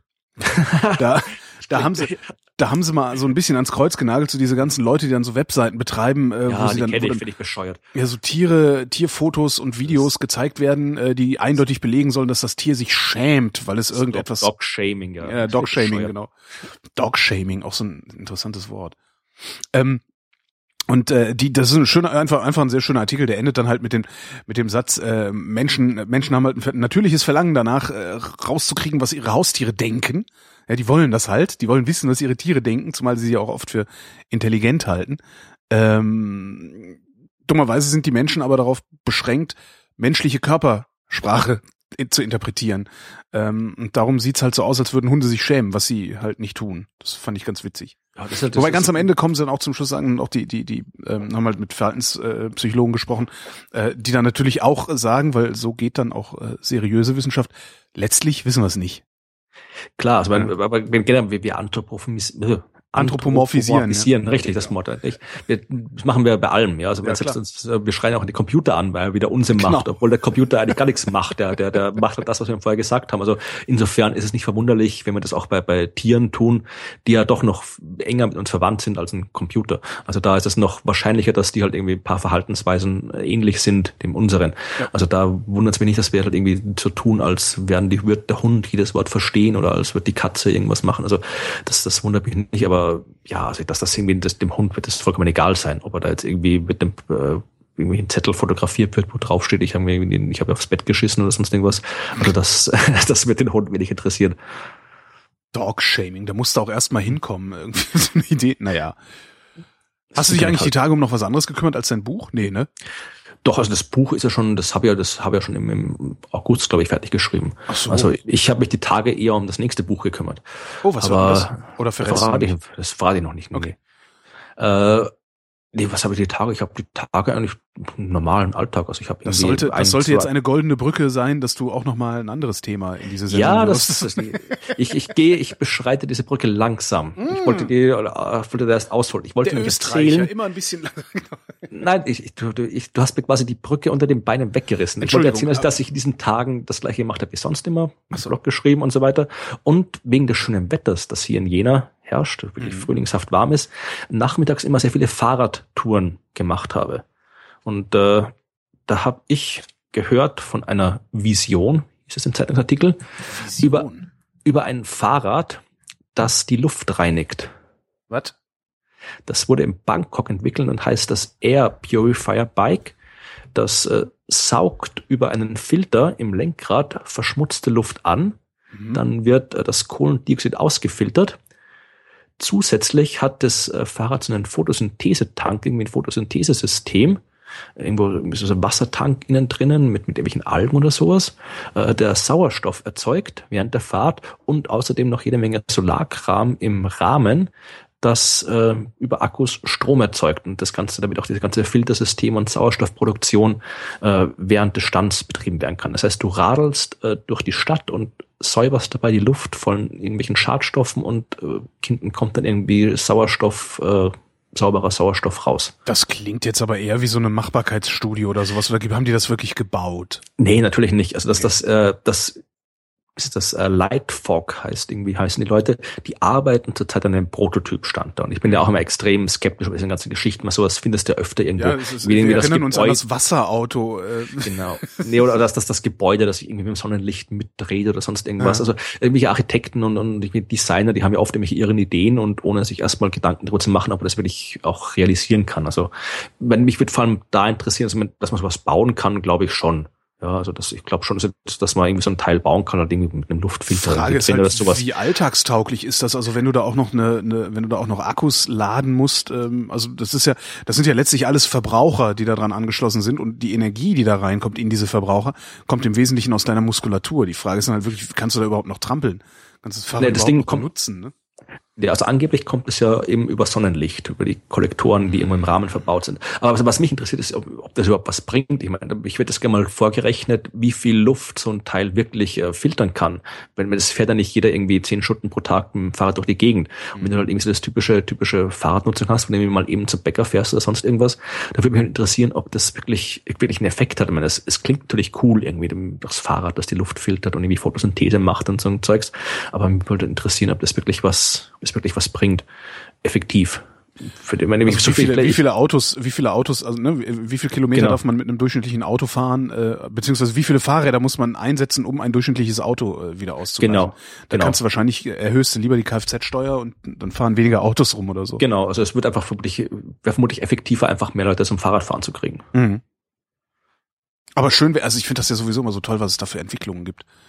Äh, also so gerade auch, also die, die, diese ganzen Fahrradsachen. Hast du von dem Copenhagen Wheel gehört? Ich weiß, dass in Kopenhagen, ich weiß, dass die einen ziemlich coolen Fahrradweg dort haben. Irgendwie so Langstreckenfahrradwege, ja, wo also du irgendwie ist alles 30 Kilometer fahren kannst ohne Ampel und so weiter. Ja, genau. Aber nee, das ist Rad. Alles, alles was, alles was irgendwie cool ist und mit Fahrrad zu tun hat, kommt irgendwie aus Kopenhagen hat man so das Gefühl. Und das Copenhagen Wheel ist halt einfach nur ist ein Hinterrad, das äh, ähm, also ein, ein Pedelec Hinterrad, also eine, eine, einfach nur ein Elektroantrieb ins Hinterrad eingespeicht äh, mit so jede Menge intelligenter Tralala dran. Und das kannst du einfach austauschen, kannst du einfach gegen dein normales Hinterrad ersetzen, ein 26 Zoll Rad. Äh, und das haben sie jetzt gebaut. Äh, das kann man auch kaufen für 500 Dollar dummerweise. Also was heißt dummerweise? Würde ich sogar noch bringen, aber ich habe kein 26 Zoll Fahrrad. Ähm, und das ist halt auch so eine so eine ja, Berganfahrhilfe Unterstützungsgedöns, aber klingt gut. Also ich, ich habe mit diesen ganzen äh, Elektrorädern eigentlich noch überhaupt keine Erfahrung. Also ich bin noch nie auf sowas gesessen. Mhm. Ich weiß auch nicht, ob ich das wirklich will. Äh, ich bin, ich, ich bin will das. Ich, das Einzige, was mich daran hindert, ein Elektrofahrrad zu haben, ist, dass ich keine Gelegenheit habe oder keine Möglichkeit habe, das sicher abzustellen und aufzuladen. Okay, gut, das wäre bei mir kein Problem. Aber ich, ich bin seit seit fast ja, seit zehn Jahren nicht mehr Auto gefahren, also mhm. aktiv mitgefahren schon. Äh, ich fahre wirklich seit seit zehn Jahren alles nur noch mit Fahrrad oder mit Zug. Also ich sitze ich sitz jeden Tag am Fahrrad, auch im Winter oder sonst irgendwas. Ich fahre mhm. wirklich ständig überall hin. Also alles, sagen wir mal, alle alle Entfernungen unter zehn Kilometer mache ich mit dem Fahrrad. Mhm. Alles drüber halt irgendwie anders und so privat. Also wie gesagt, fahre halt immer mal irgendwie so 50, 100 Kilometer durch die Gegend und mache halt irgendwie längere Fahrradreisen irgendwo hin. Also ich fahre wirklich sehr sehr viel Fahrrad. Aber ich denke mir irgendwie, ich, ich wenn ich da jetzt irgendwie wieder so ein Motor drin hätte, auch wenn es ein Elektromotor ist, dann ist es im Prinzip, da kann man gleich ein Motorrad auch kaufen, ja. Also ja. irgendwie so, so, so, ein kleinen, so ein kleinen Roller oder sowas. Also äh, dann, dann äh, ich weiß nicht, das, dann ist es kein Fahrrad mehr. Also ich, mhm. ja, es ist, es, ist halt, es ist halt was anderes. Es ist halt ein neumodisches Fahrzeug. Ja, ich bezweifle überhaupt nicht, dass es, dass es äh, sehr, sehr erfolgreich sein wird, dass es sehr, sehr viele Menschen gibt, für die das genau das richtige Fortbewegungsmittel ist. Aber ich denke mir, ich weiß nicht, das wird halt irgendwie, ich habe irgendwie ein bisschen, ein bisschen Angst davor, wenn, wenn ich schon, es gibt schon so viele Leute, die, die Fahrrad fahren, aber eigentlich nicht Fahrrad fahren können. Und mit denen dann auch irgendwie mit 50 km/h durch die Gegend fahren, dann wird es noch schlimmer irgendwie. Nee, die fahren ja nicht 50, die fahren ja teilweise auch nur 20 oder 25 okay. oder 30 oder sowas, aber da siehst du, also ich sehe mittlerweile schon sehr viele Leute, die das überhaupt nicht im Griff haben, dieses Tempo, also auch die, das konstant so, so eine Geschwindigkeit zu fahren, dann, äh, das ist schon, ja, wenn, ich, wenn ich auf einen Roller setze, dann denke ich mir, okay, jetzt nehme ich hier ein, ein Kraftfahrzeug im mhm. Betrieb, dann gehe ich da irgendwie mit einer anderen äh, Einstellung hin, als wenn ich mich auf ein Fahrrad setze. Ja, absolut, wenn das ja. Fahrrad dann aber so schnell fährt wie ein Roller, also ich bin mir nicht sicher, wie das dann wird, wenn ich das sich durchsetzt. bin halt vor ein paar Jahren schon mal auf dem Liegerad, also der hat ein Freund von mir hat ein dreirädriges Liegerad mit einem echt starken Elektromotor hinten dran. Und mit dem Ding bin ich mal gefahren und seitdem will ich sowas eigentlich haben. Aber geht halt Liegerad nicht. bin ich auch noch nie gefahren. Ich fahre mal Liegerad, ist, Liegerad ist toll. Also es macht richtig Spaß. Vor allen Dingen, wenn es drei Räder hat du bleibst halt einfach stehen, wenn du stehen bleiben willst und musst dich nicht darum kümmern, dass du jetzt irgendwo die Füße hinstellst oder weiß der Geier was. Das habe ich einmal, das ist das Schlimmste, das passiert ist nicht das Schlimmste. Das Schlimmste war, was ich mit dem Fahrrad irgendwie einen Zahn ausgeschlagen habe und irgendwie drei Wochen im Krankenhaus lag. Aber äh, nee, als Kind, als Siebenjähriger, bin ich immer mal okay. einen Berg runtergefahren, dann irgendwie gegen eine Mauer gefahren und habe irgendwie meine Vorderzähne verloren und bin im Krankenhaus gelegen und so. Das war, war schon, war nicht schon nicht schön. Aber äh, weil du gerade erzählt hast von, von Absteigen, das bin ich nach Wien gefahren und irgendwie mit bin dann irgendwie morgens wahrscheinlich irgendwie schnell raus und habe dann irgendwie meine Schuhbänder nicht gebunden gehabt. Und es hat sich echt, also es, ich bin gefahren und es haben sich simultan beide Schnürsenkel um die Pedale gewickelt. So Was? Meine Schuhe Alter. links, meine Füße links und rechts am, am, auf den Pedalen gefesselt waren. Und ich bin dann irgendwie so, so ich konnte auch nicht mehr drehen, also nicht gespannt. Das heißt, ich bin da so langsam vor mich hingerollt und konnte dann glücklicherweise noch an dem Laternenmast mich mit der Hand anhalten und bremsen. Aber das, da habe ich auch gedacht, wenn ich da jetzt umgefallen wäre, das ist das Blödeste, was dir irgendwie passieren kann. Aber da lachst du dich doch währenddessen kaputt, während dir sowas passiert, weil das so absurd ist. Das passiert einem ja eigentlich gar nicht. Ja, das habe ich mir auch gedacht, aber es ist ich bin da echt, was mache ich denn jetzt? Ich, ich roll, ich roll und irgendwann, irgendwann falle ich jetzt um. Und dann kam zum Glück dieser Laternenmast, an dem ich mich festhalten konnte. Wahnsinn. Und seitdem binde ich immer meine Schnürsenkel, bevor ich aufs Fahrrad steige. Ja, das ist, äh, ja, Jetzt, jetzt kriege ich demnächst Angst. Also ich habe schon immer Angst, dass ich mich mit meiner Hose in der Kette verheddere. Das ist mir noch nie passiert. Also die ganzen Leute, die immer ihre Hose irgendwie bis zum Knie hochkrempeln und sonst irgendwas. Also das ist mir noch nie passiert. Mir auch nicht. Vielleicht ist es auch nur ein Mythos, dass es passiert, aber ich habe trotzdem immer Angst. Auch, auch Kettenschutz. Also wenn man sich nicht irgendwie so, so, so ein, indem ich ein Mountainbike durch die Stadt fährt, sondern mit einem vernünftigen Stadtfahrrad, dann mhm. hat es ja auch einen Kettenschutz, wo sowas nicht passieren ja, kann. Dann ist es sowieso egal. Ja, aber ich habe ja so ein, ähm, ich habe ja neuerdings, also seit, äh, weiß ich nicht, drei Monaten oder so, ähm, ein Brompton Folding Bike. Ähm, und, und bin damit halt immer unterwegs. Und das hat jetzt nur so einen rudimentären Kettenschutz, also einfach nur noch mal übers Kettenblatt noch so ein Blatt montiert irgendwie. Und da weiß ich nicht so ganz. Im Übrigen auch äh, eine, eine echte Empfehlung, äh, so, so ein Folding Bike. Ja, hatte ich auch schon mal. Ich wissen mir die Räder zu klein, da strampelt sich tot, wenn du irgendwie hin willst. Wenn du, also das ist halt, äh, wenn du so zehn Kilometer damit fährst, dann, dann ist auch gut. Ja. Also dann reicht's auch. Also zehn Kilometer hin, dann irgendwie ein bisschen was machen und nochmal zehn Kilometer zurück. Also 20 Kilometer fahre ich mit dem Ding pro Tag. Ähm, jetzt nicht jeden Tag, aber 20 fahre ich damit ohne Murren und Knurren. Aber wenn es mehr wird, wird's dann schon ziemlich mühsam. Aber gerade für diese kurzen Strecken, also was für sich so zwischen zwei und fünf Kilometer, ist das perfekt. Ja, ich denke, also wenn das, das sind so, so Dinge, die sie noch irgendwie durchsetzen müssen. Wenn das irgendwie halt mit, mit diesem, diesem, diesem Faltrad irgendwie die Straßenbahn und sonst irgendwas, da wenn sich das wirklich alles durchsetzt, dann könnte man wirklich das ganze Mobilitätskonzept von so, so Städten durchaus äh, von dem ganzen Autokram vielleicht mal wegkriegen. Aber ja. das, das ist halt die Frage. Und was, was an, also ich mache das ja. Also ich hab, Ja, aber ich nehme an, das, das so ein Faltrad, ein vernünftiges, kostet ja auch gerade nicht wenig Geld. Also dass solche, Und, solche Schwergewichte wie mich aushält, da bist du jenseits der 1000 Euro für so ein Gerät. Ja, ja eh, das ist halt das Problem, dass halt dann, du musst halt irgendwie, da ist halt immer noch, denken sich Leute, okay, dass das Auto ist immer noch billiger denken sie sich. Denken sie sich, ja, ist es halt ja. nicht.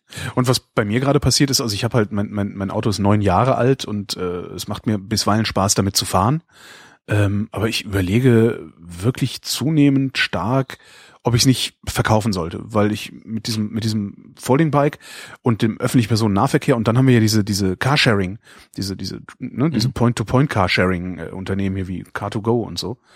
Ähm, also im Grunde ist meine Mobilitätskette geschlossen, auch ohne mein eigenes Auto.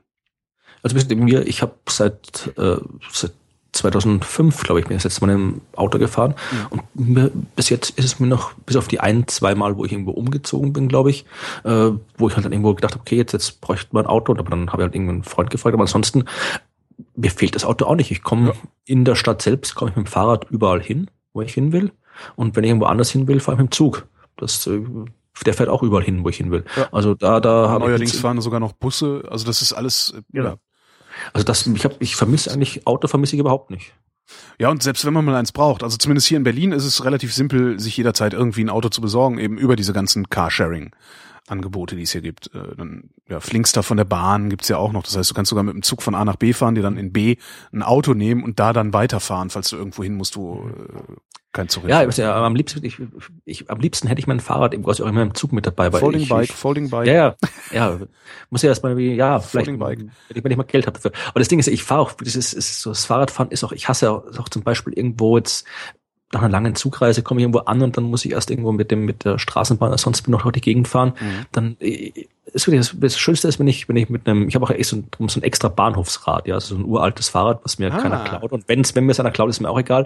Da steht immer mit dem fahre ich immer zum Bahnhof und dann wenn ich ankomme am Bahnhof wieder zurückkomme, dann kann ich mit dem nach Hause fahren. Das ist wirklich so schön, du sitzt dann irgendwie bist in der frischen Luft, hast mhm. doch irgendwie ein bisschen ja, du, du bist bist wesentlich, wie soll ich sagen, du bist ich weiß nicht, es ist auf jeden Fall, es ist wesentlich angenehmer, wenn ich irgendwo mit dem Fahrrad hinfahren kann, weil da sitzt du in der Straßenbahn in der fremden Stadt eingeklemmt, weißt nicht, muss ich jetzt aussteigen, muss ich da nicht aussteigen, wo geht das lang, dann bist du irgendwo, dann musst du die Station finden, weißt nicht, in welche Richtung, muss ich jetzt in die Richtung fahren, auf der Straßenseite, auf die andere. So mit dem Fahrrad fährst du durch die Gegend, da ist auch kein Problem, dann fährst du auch mal irgendwie im Kreis, dann fährst du irgendwie, bleibst kurz stehen. Das heißt, du bist, es ist halt wesentlich, bisschen eine angenehm, die angenehmste Art der Fortbewegung, die ich kenne. Und darum probiere ich wirklich überall, wo ich, wo ich nur kann, mein Fahrrad eben auch hin mitzunehmen. Allerdings bist du, Achtung, Moderationsbrücke, bist du viel stärker Umweltgiften ausgesetzt. Oh je. Ähm, jetzt kommen wir zu Umweltgiften, die machen nämlich doof. Ja? Ich wusste immer schon, Chemie macht doof. Ähm, das gibt ja, also ist ja sowieso, ne, also dass sich Umweltgifte im Körper anreichern, äh, ist jetzt ist ja eher eine Binsenweisheit.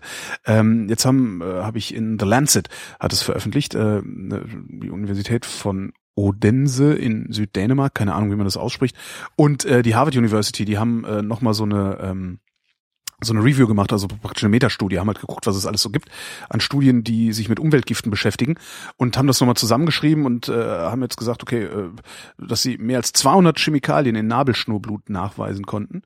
Ähm, Blei, Quecksilber, Arsen, PCB, also polychlorierte Biphenyle und äh, Toluol ähm, haben zumindest messbare Auswirkungen auf die Hirnentwicklung von Kindern. Es ist die Frage jetzt, äh, dass man das nachweisen kann, wundert mich nicht. Es ist ja die Frage der Grenzwerte. Also das macht, es auch, macht es auch was? Aber was, anscheinend, was anscheinend, also die, was, was sie, was sie äh, nachgewiesen haben wollen, beziehungsweise in diesen Studien gefunden haben wollen, äh, ist wirklich verringertes Hirnvolumen, geistige Leistung gemindert, äh, Sozialverhalten, also Probleme im Sozialverhalten und äh, motorische Störungen. Und das ist jetzt von 2006 gewesen. Die haben jetzt äh, die Tage halt nochmal eine neue äh, Review gemacht und ähm, haben dann auch noch äh, nachgewiesen, beziehungsweise Studien gefunden, ähm, dass äh, Mangan, ja, also wenn okay. Mangan über die Nabelschnur aufgenommen wird, anscheinend äh, die mathematischen Fähigkeiten beeinträchtigt und Hyperaktivität gefördert wird. Das ist wirklich krass. Lösungsmittel Tetra, Tetrachlorethylen macht aggressiv, hyperaktiv und ähm, befördert psychische Erkrankungen. Und, und haben die hm? Haben die das jetzt quasi, haben die das quasi jetzt zum ersten Mal gemacht und dann gesagt, okay, das ist alles da, das Zeug, oder haben die das irgendwie so gesagt, okay, das ist jetzt da und war vorher nicht da? Äh, naja, sie, sie haben, also, sie haben einfach nur die Studien zusammengetragen. Das ist halt einfach, die haben einfach nur ein Review gemacht. Ja. Äh, ist jetzt nicht irgendwie die, die neuen bahnbrechenden Entdeckungen, aber wenn jetzt irgendwie in Bangladesch halt irgendein Forscherteam rausgefunden hat, dass, äh, was war das denn bei den Bangladeschi? Sekunde. Wo war denn jetzt Bangladesch, Bangladesch, Bangladesch? Ich gucke gerade auf meiner Liste ja. hier. Also, was, was ich, was, was ich Bangladesch waren die mathematischen Fähigkeiten, ja. äh, ja. Das, das spricht was, sich halt nicht unbedingt rum. Ja. Was mich halt interessiert, ist halt quasi, ob das Zeug jetzt, das, das, das Mangan oder was auch immer, ob das jetzt quasi zunimmt. Also ob die jetzt sagen, äh, in den letzten 15 Jahren gab es so und so viel mehr Mangan im, im, in, im, in den Körpern, in, im Blut als davor. Also ob das jetzt quasi einfach nur sagen, okay, das Zeug ist da und hat die Auswirkungen, mhm. oder ob das quasi jetzt irgendwie mehr oder weniger wird. Das ist ja das Interessante, ob das jetzt irgendwie irgendwoher kommt, wo man was dagegen tun kann. Wüsste ich auch gerne. Ich habe bisher nur das Abstract gefunden. Ich überlege gerade, das, einzige, das einzige, wo ich Mangan kenne, das ist von der Supernova-Forschung, wo man irgendwelche Manganknollen vom Mangan Meeresboden ausbuddeln, genau. wo man dann da, da irgendwelche, irgendwelche Untersuchungen anstellt, wo man rausfinden kann, wo irgendwelche, irgendwelche Isotopenuntersuchungen, wo man dann irgendwie äh, rausfindet, wann wo eine Supernova war, so Tiefseeastronomie quasi.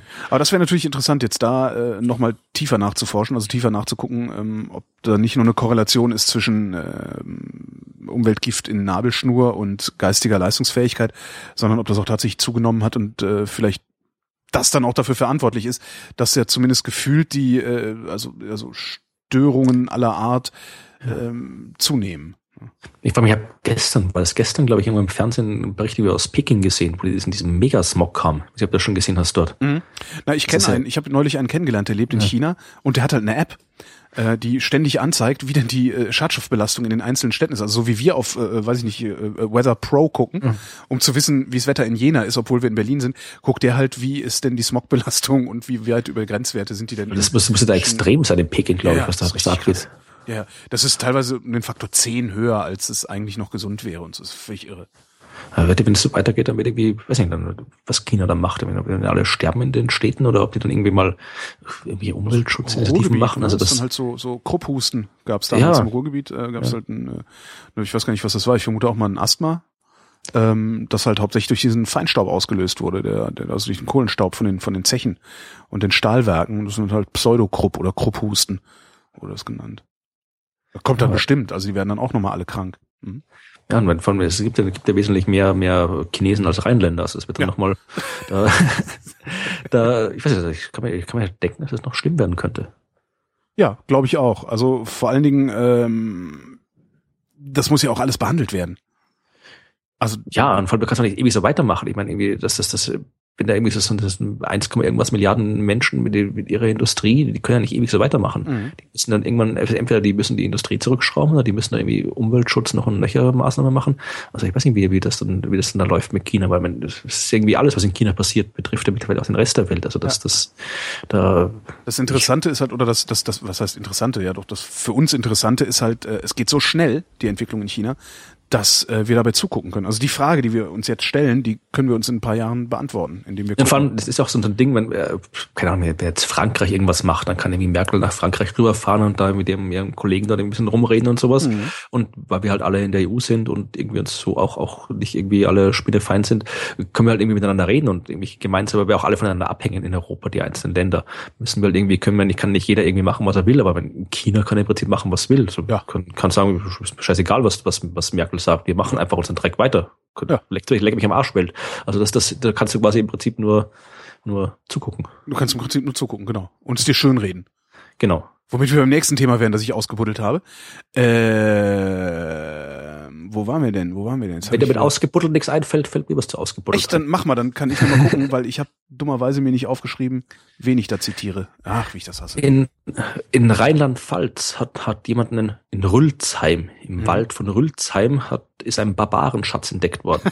Und, äh, das, das, das, Allein das, das Wort ist super.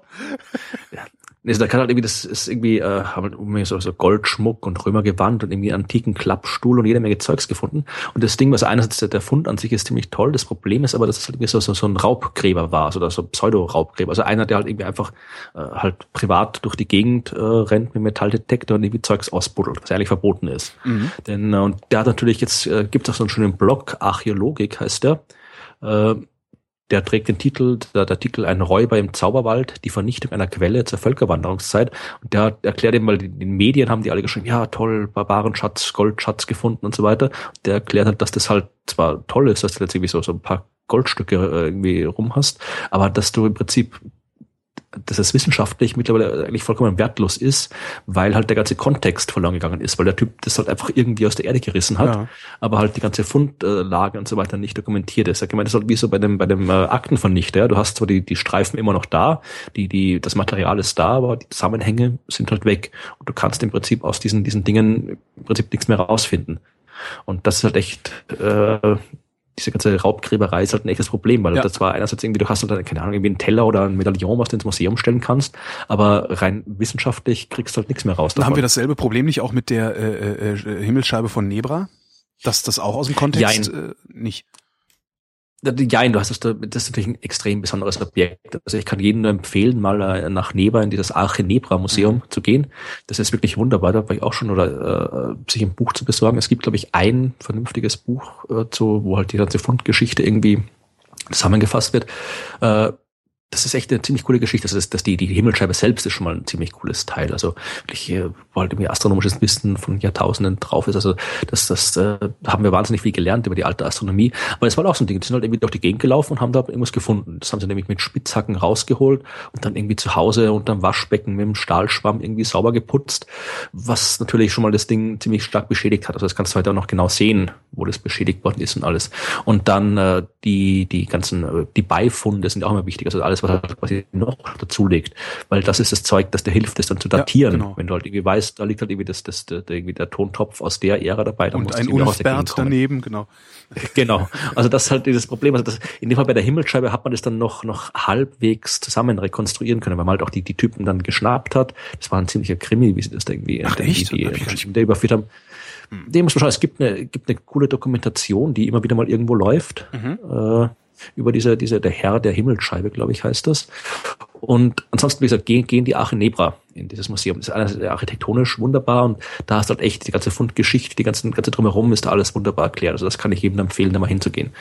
Und äh, die haben halt dann diese Typen geschnappt und die haben dann eben auch dann eben denen erzählt, wo sie es gefunden haben, haben genau erklärt, wie sie es rausgeholt haben, was sie dann noch für Beifunde gehabt haben. Und das konnte man dann noch halbwegs rekonstruieren einigermaßen. Aber natürlich, man hat mehr draus lernen können, wenn es halt vernünftig ausgegraben wäre. Mhm.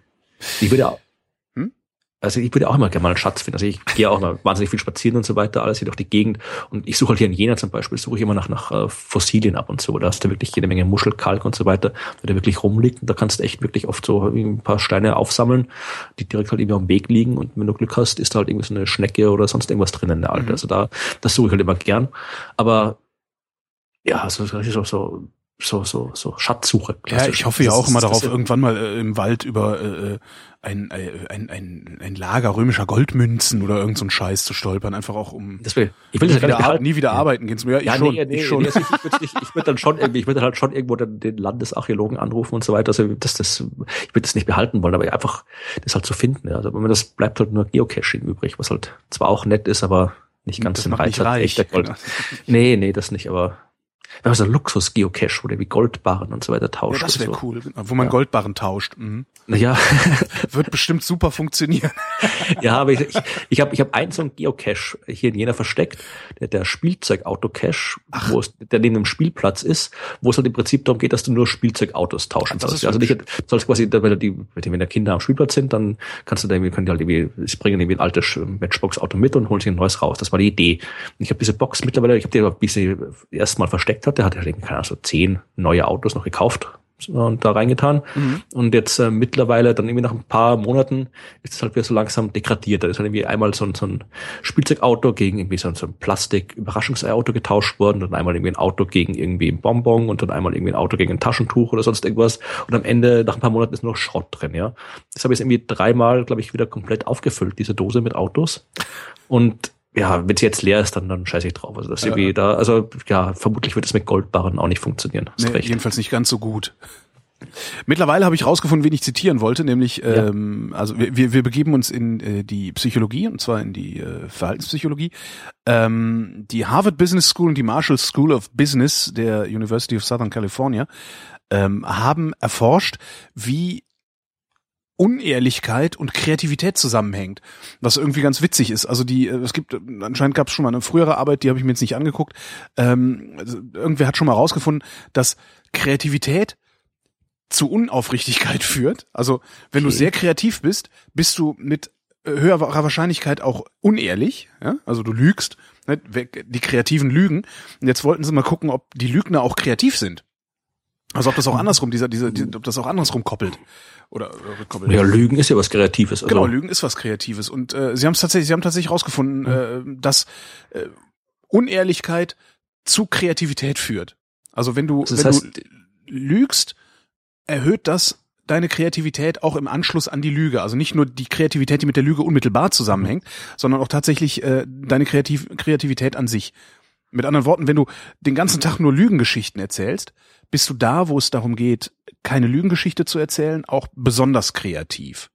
Und das haben sie halt gemacht, äh, also haben so ein paar äh, äh also ich hoffe, gemacht. Ja, also ich hoffe, die Politiker kriegen die Steuer nicht in die Hände. es ist bisher auf Englisch gewesen. Doch ich glaube, in irgendeiner Zeitung war es auch, ich glaube in der Süddeutschen oder so. Mhm. Ähm, die haben halt ein paar Experimente gemacht und äh, haben, haben den Probanden halt gestattet, zu lügen, indem sie gefragt haben, na, wie, wie habt ihr denn abgeschnitten bei dem Experiment? Also sie durften, die durften behaupten, dass sie besser waren, als äh, sie eigentlich waren. Und die, die behauptet haben, dass sie besser waren, als sie eigentlich waren, waren dann in Tests danach tatsächlich besser als die, die die Wahrheit gesagt haben. Das ist, das ist eine Art, das Gehirn dann irgendwie aufgewärmt, die Kreativitätszentren oder sowas. Weiß der Geier, was es ist, aber ja, ich, ich fand es irgendwie ganz spannend. Das klingt interessant. Man sollte öfter lügen. Ja. Man sollte öfter lügen, genau. Oder halt, ja doch, man sollte öfter lügen, genau. Das macht dann kreativ, außer du hast halt einen unkreativen Job oder äh, sonst wenig mit Kreativität zu tun. Ja.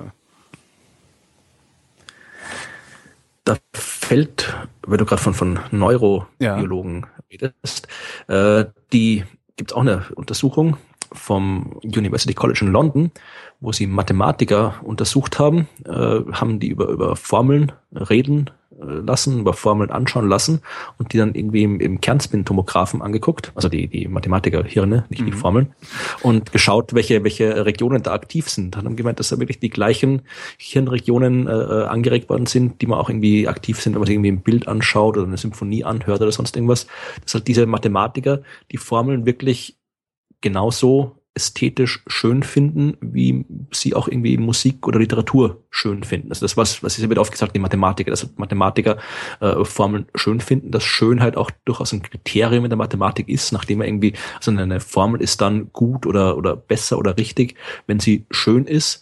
Und das ist halt zumindest dieser Studie nach eben wirklich jetzt auch ein realer Zusammenhang. Also das ist wirklich das, die, die werden wirklich genauso als schön empfunden, wie man halt irgendwie Gemälde schön findet. Kann ich aber, finde ich aber sehr plausibel auch. Also, weil was man ja oft hört, ist, dass äh, Mathematik elegant sei. Und das ist ja eigentlich ein Attribut, dass man jetzt nicht unbedingt irgendwie sowas äh, Trockenem wie äh, ja einer Naturwissenschaft ja, Mathematik ist auch irgendwie, es ist, hat auch was von der Kunst. Wenn du den anschaust, es gibt irgendwie, es gibt mathematische Wunderkinder zum Beispiel, ja, mhm. die halt irgendwie schon mit, mit fünf Jahren irgendwie, was Gott, was Differentialgleichungen lösen und so weiter. Genauso gibt es musikalische Wunderkinder gibt, ja, aber es gibt jetzt keine, keine biologischen Wunderkinder, die schon mit irgendwie drei Jahren DNA sequenzieren oder sowas, ja. Also das ist irgendwie, Mathematik ist in der Hinsicht dann vielleicht doch noch irgendwie besonders, was halt wirklich was ist, was halt sehr viel näher an der Kunst ist als, als der Rest der Wissenschaft. Und das, ich glaube, Mathematik könnte auch rein als, als ästhetische Disziplin komplett abgekoppelt von jeder Wissenschaft existieren. Genauso wie man halt irgendwie, wie halt irgendwelche Komponisten da irgendwelche, irgendwelche Noten aufschreiben und sich Strukturen für Musik ausdenken, können halt Mathematiker das gleiche mit, mit ihren, ihren, ihren Zahlen und Formeln machen und da halt neue Strukturen finden äh, und neue äh, Ableitungen machen und das dann im Prinzip abgekoppelt von jeder wissenschaftlichen Anwendbarkeit genauso schön finden, wie halt ein Komponist es schön findet, Musik zu machen oder irgendwie ein Maler es findet, ein Gemälde zu malen. Mhm. Das funktioniert bei der Mathematik genauso. Bei einer anderen Wissenschaft funktioniert es nicht so, weil die halt immer an die, an die reale Welt gekoppelt ist und die Mathematik quasi nur eine, benutzt wird, um die reale Welt zu beschreiben, aber eben mhm. nicht, nicht kein, kein, kein, kein Produkt der realen Welt ist. Also das ist natürlich immer, dass man jetzt mit der Mathematiker durchs Gebüsch schleicht, um jetzt irgendwie eine 5 zu finden oder sowas, ja. Also. Es kann man schöne Sesamstraßenfigur draus machen, oder? Ja, genau. Florian sucht wieder Zahlen. Ich weiß nicht, wie ich da jetzt die Brücke hinkriege zu, zu äh, äh, meinem letzten Thema, das auch nur sehr kurz ist. Ähm, ich habe vor etwas, vor, vor knapp einem Jahr, habe ich mit einer der äh, Koryphäen in der Demenzforschung gesprochen, auch für einen Resonator-Podcast. Ähm, Viera Holthoff heißt die. Und da gab's äh, in den Kommentaren dann auch direkt wieder, ist ja immer, wenn du so ein Thema hast, schlägt ja irgendwie mindestens einer auf, der sagt so, ja, äh, aber äh, äh Aluminium ähm, im Deodorant, das Und macht Fluorid auch Demenz. Genau, und Fluorid Genau. in der Zahnpasta.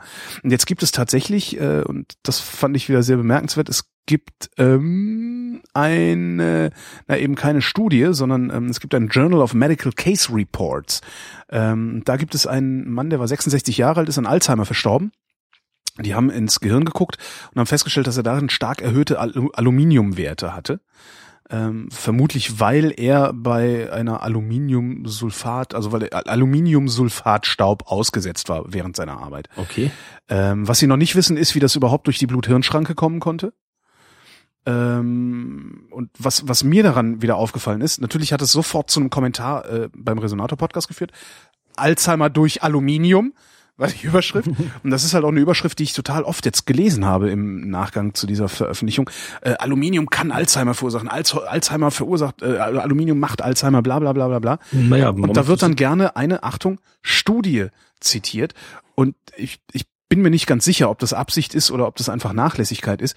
Ähm, ich glaube, vielen Menschen ist gar nicht klar, dass es einen Unterschied zwischen einer Fallstudie und einer klinischen Studie gibt.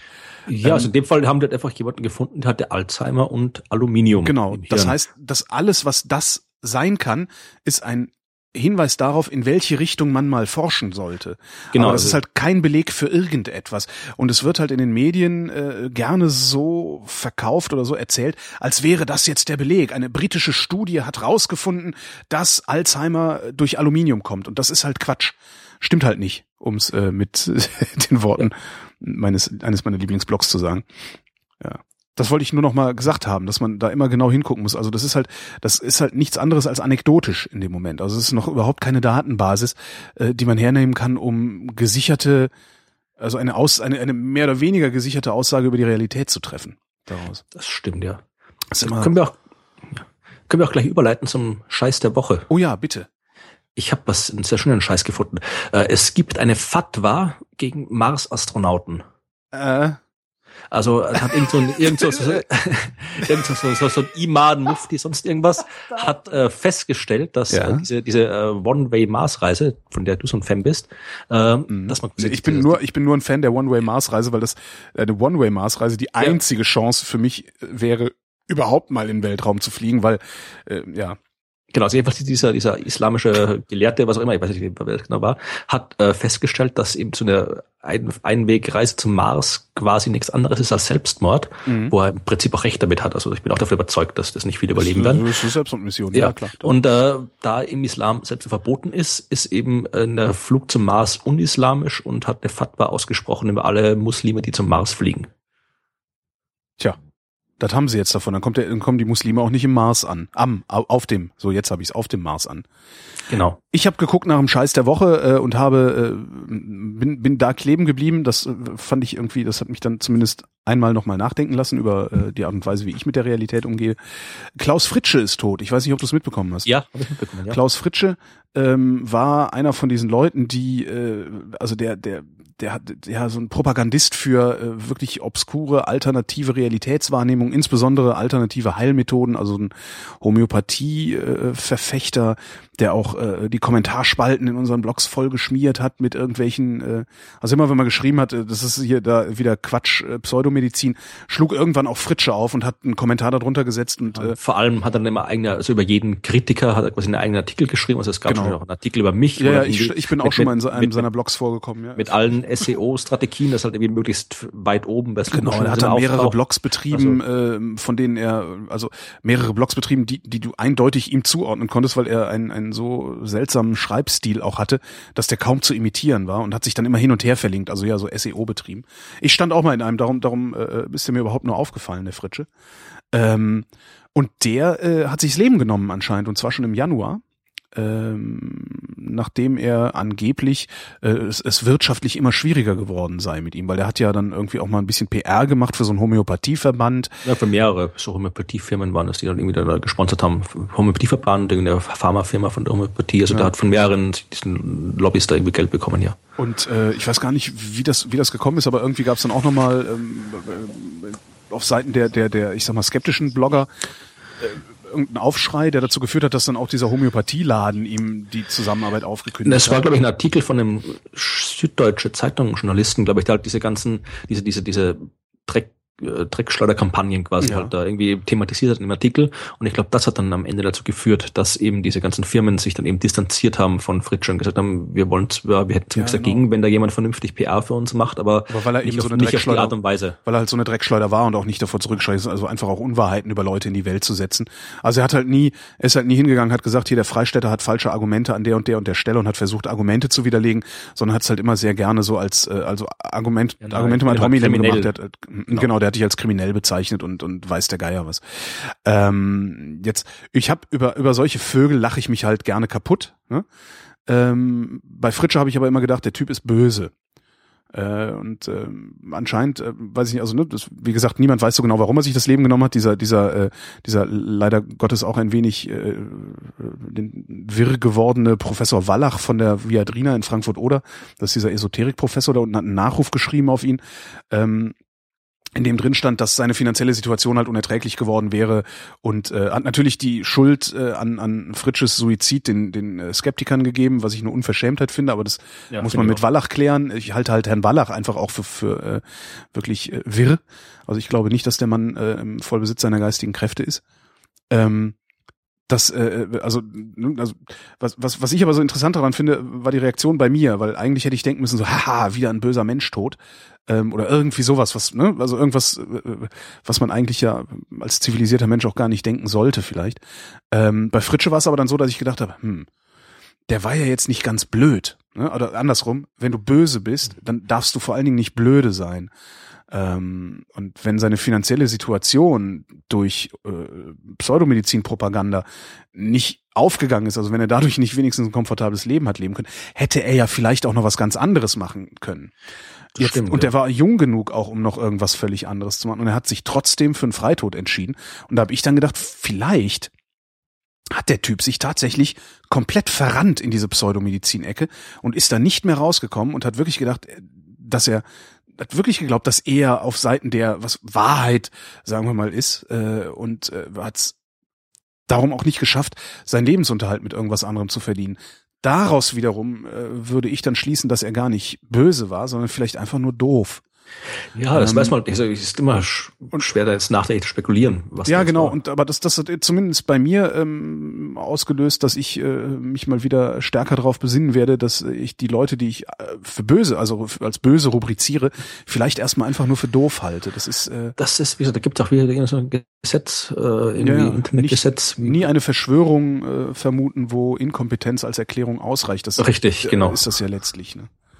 Ach Gott, jetzt haben wir die Sendung beenden wir mit schlechter Laune. Hm. Ja, ich habe noch, äh, wollen wir noch eine Frage beantworten? Eine schöne Oh ja, gerne, ja, sicher. Also du zu den immer die Fragen. Fragen auf Tasche. Ja, ja. Na, es, es, gibt, es gibt wahnsinnig viele Fragen und ich glaube, wir, wir können die, glaube ich, gar nicht alle beantworten. Ich habe mir überlegt, entweder wir machen wirklich mal eine Frage-Special oder ich werde irgendwie einmal im Monat irgendwie bei mir im Blog die Fragen dann abarbeiten, die noch Mhm. übrig sind. Weil so viele Fragen, wie damit wir schon in der Liste sind, die kriegen wir, glaube ich, alle Es ist vor allem- Da es ist- haben, da, da haben wir so einen Rückstau wie, wie in der, wie in der Frindheit dann.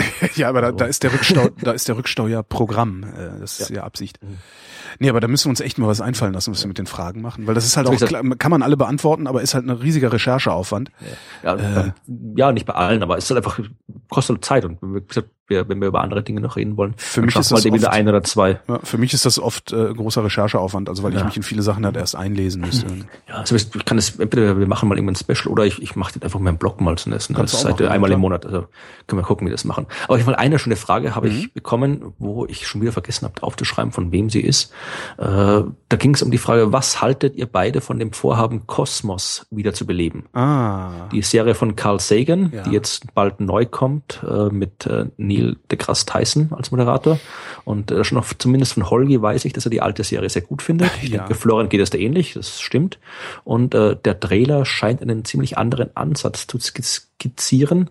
Und ich bin mir nicht sicher, ob die originale Ästhetik erreicht wird. Ich habe Also, den Trailer ich- nicht gesehen. Hast du irgendwas Nicht- gesehen davon? Ja, natürlich, der, schau dir den Trailer an. Meine Güte, schau ihn dir an. Okay. Äh, das ist der, der ist phänomenal. Also ich, ich bin, ich habe den, es gab eins, so ein Teaser irgendwie von, von letztes Jahr, glaube ich, und jetzt vor kurzem äh, einen neuen Trailer, einen längeren, habe ich auch bei mir im Blog äh, drüber geschrieben. Kann ich dir noch einen Link schicken nachher. Mhm. Der ist echt phänomenal. Ich bin echt davor gesessen und habe gedacht, meine Güte, das ist geil. Also das ist, das ist echt, äh, ne, ich habe, kann durchaus sein, dass es anders ist. Ich meine, wir sind ja in einer anderen Zeit, als Carl Sagan damals war.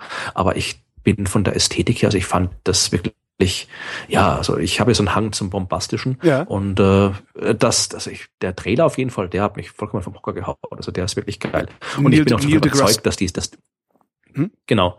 Ich bin auch davon überzeugt, dass diese neue Serie geil werden wird. Weil gesagt, wenn's, es gibt wenig Menschen, die Dinge so gut und so beeindruckend und so dramatisch und so verständlich erklären können, wie Carl Sagan und Neil deGrasse Tyson ist Genau, einer das ist, von ja, denen. genau, genau. Also das insofern habe ich da bin ich davon überzeugt, dass es und deshalb, wenn wenn wenn diese diese Ästhetik, diese diese Technik, Special Effect und so weiter aus dem Trailer durchgehalten wird in der in der Serie, dann bin ich da vollkommen überzeugt davon, dass es eine fantastische Serie werden wird. Was halt komplett, vermute ich jetzt mal hinten überfallen wird, aber das ist auch okay, weil wir eben, wie du sagtest, in einer anderen Zeit sind. Kosmos ist aus den 70er Jahren. Oder? 70er? Ja, Also späte 70er muss das sein. Ähm, was Carl Sagan mit Kosmos gemacht hat, ist, der hat uns ja erstmal überhaupt die Augen geöffnet. Genau. Also äh, vor Carl Sagan haben wir das alles nicht gewusst. Also ja, natürlich die Astronomen, äh, ne, die, die, Scientific Community und äh, die ja, interessierten Laien oder so, aber so der normale Mensch, so jemand wie ich, hat vor Kosmos nichts gewusst über den Kosmos. Und ähm, das Ganze dann unterlegt mit Musik von Vangelis. Was, was natürlich, was, und die Stimme von Carl Sagan, der, der wirklich so das ist eine phänomenale Stimme. Ja. prägnant auch spricht und, und sich so in dein Gehirn eingräbt, während er redet und sowas. Dieses Gefühl wirst du halt sowieso nie wiederherstellen können. Ich glaube, für keine Generation, jedenfalls nicht, wenn es um den Weltraum geht. So gesehen ist es vielleicht nicht sowieso kein Remake von Kosmos, sondern was völlig Neues. Ja, es ist, glaube ich, ich glaube, es ist kein, auch nicht als Remake gedacht, sondern äh, wirklich eben als, als äh, ja, das, das zu machen, was Sagan gemacht hat, nur eben mit dem neuen Wissen, was wir jetzt haben. Wir Mhm. haben ja damals sehr viel mehr gelernt mittlerweile Ja. in den 70er Jahren. Also wir wissen wahnsinnig viel, was wir damals noch nicht gewusst haben. Und ich nehme an, dass das im Stil von Kosmos, das jetzt eben neu gemacht werden soll. Also ich glaube, irgendwann im März geht's los und ich, ich bin, ich bin, ich, ich ja, ich, der Trailer hat mich sprachlos gemacht und ich Okay. hoffe, dass, dass die Sendung, ja, die kann nur gut werden. Ja, es ist Neil deGrasse Tyson. Was soll sie denn sonst werden? Ja, eh, das, Also- das stimmt, ja. Anders geht's ja gar nicht. Ja, dann gucke ich mir jetzt den Trailer an und äh, mach dann erst die Sendung fertig. Florian, wir sprechen uns noch. Ja, Und euch danken wir für die Aufmerksamkeit. bis bald.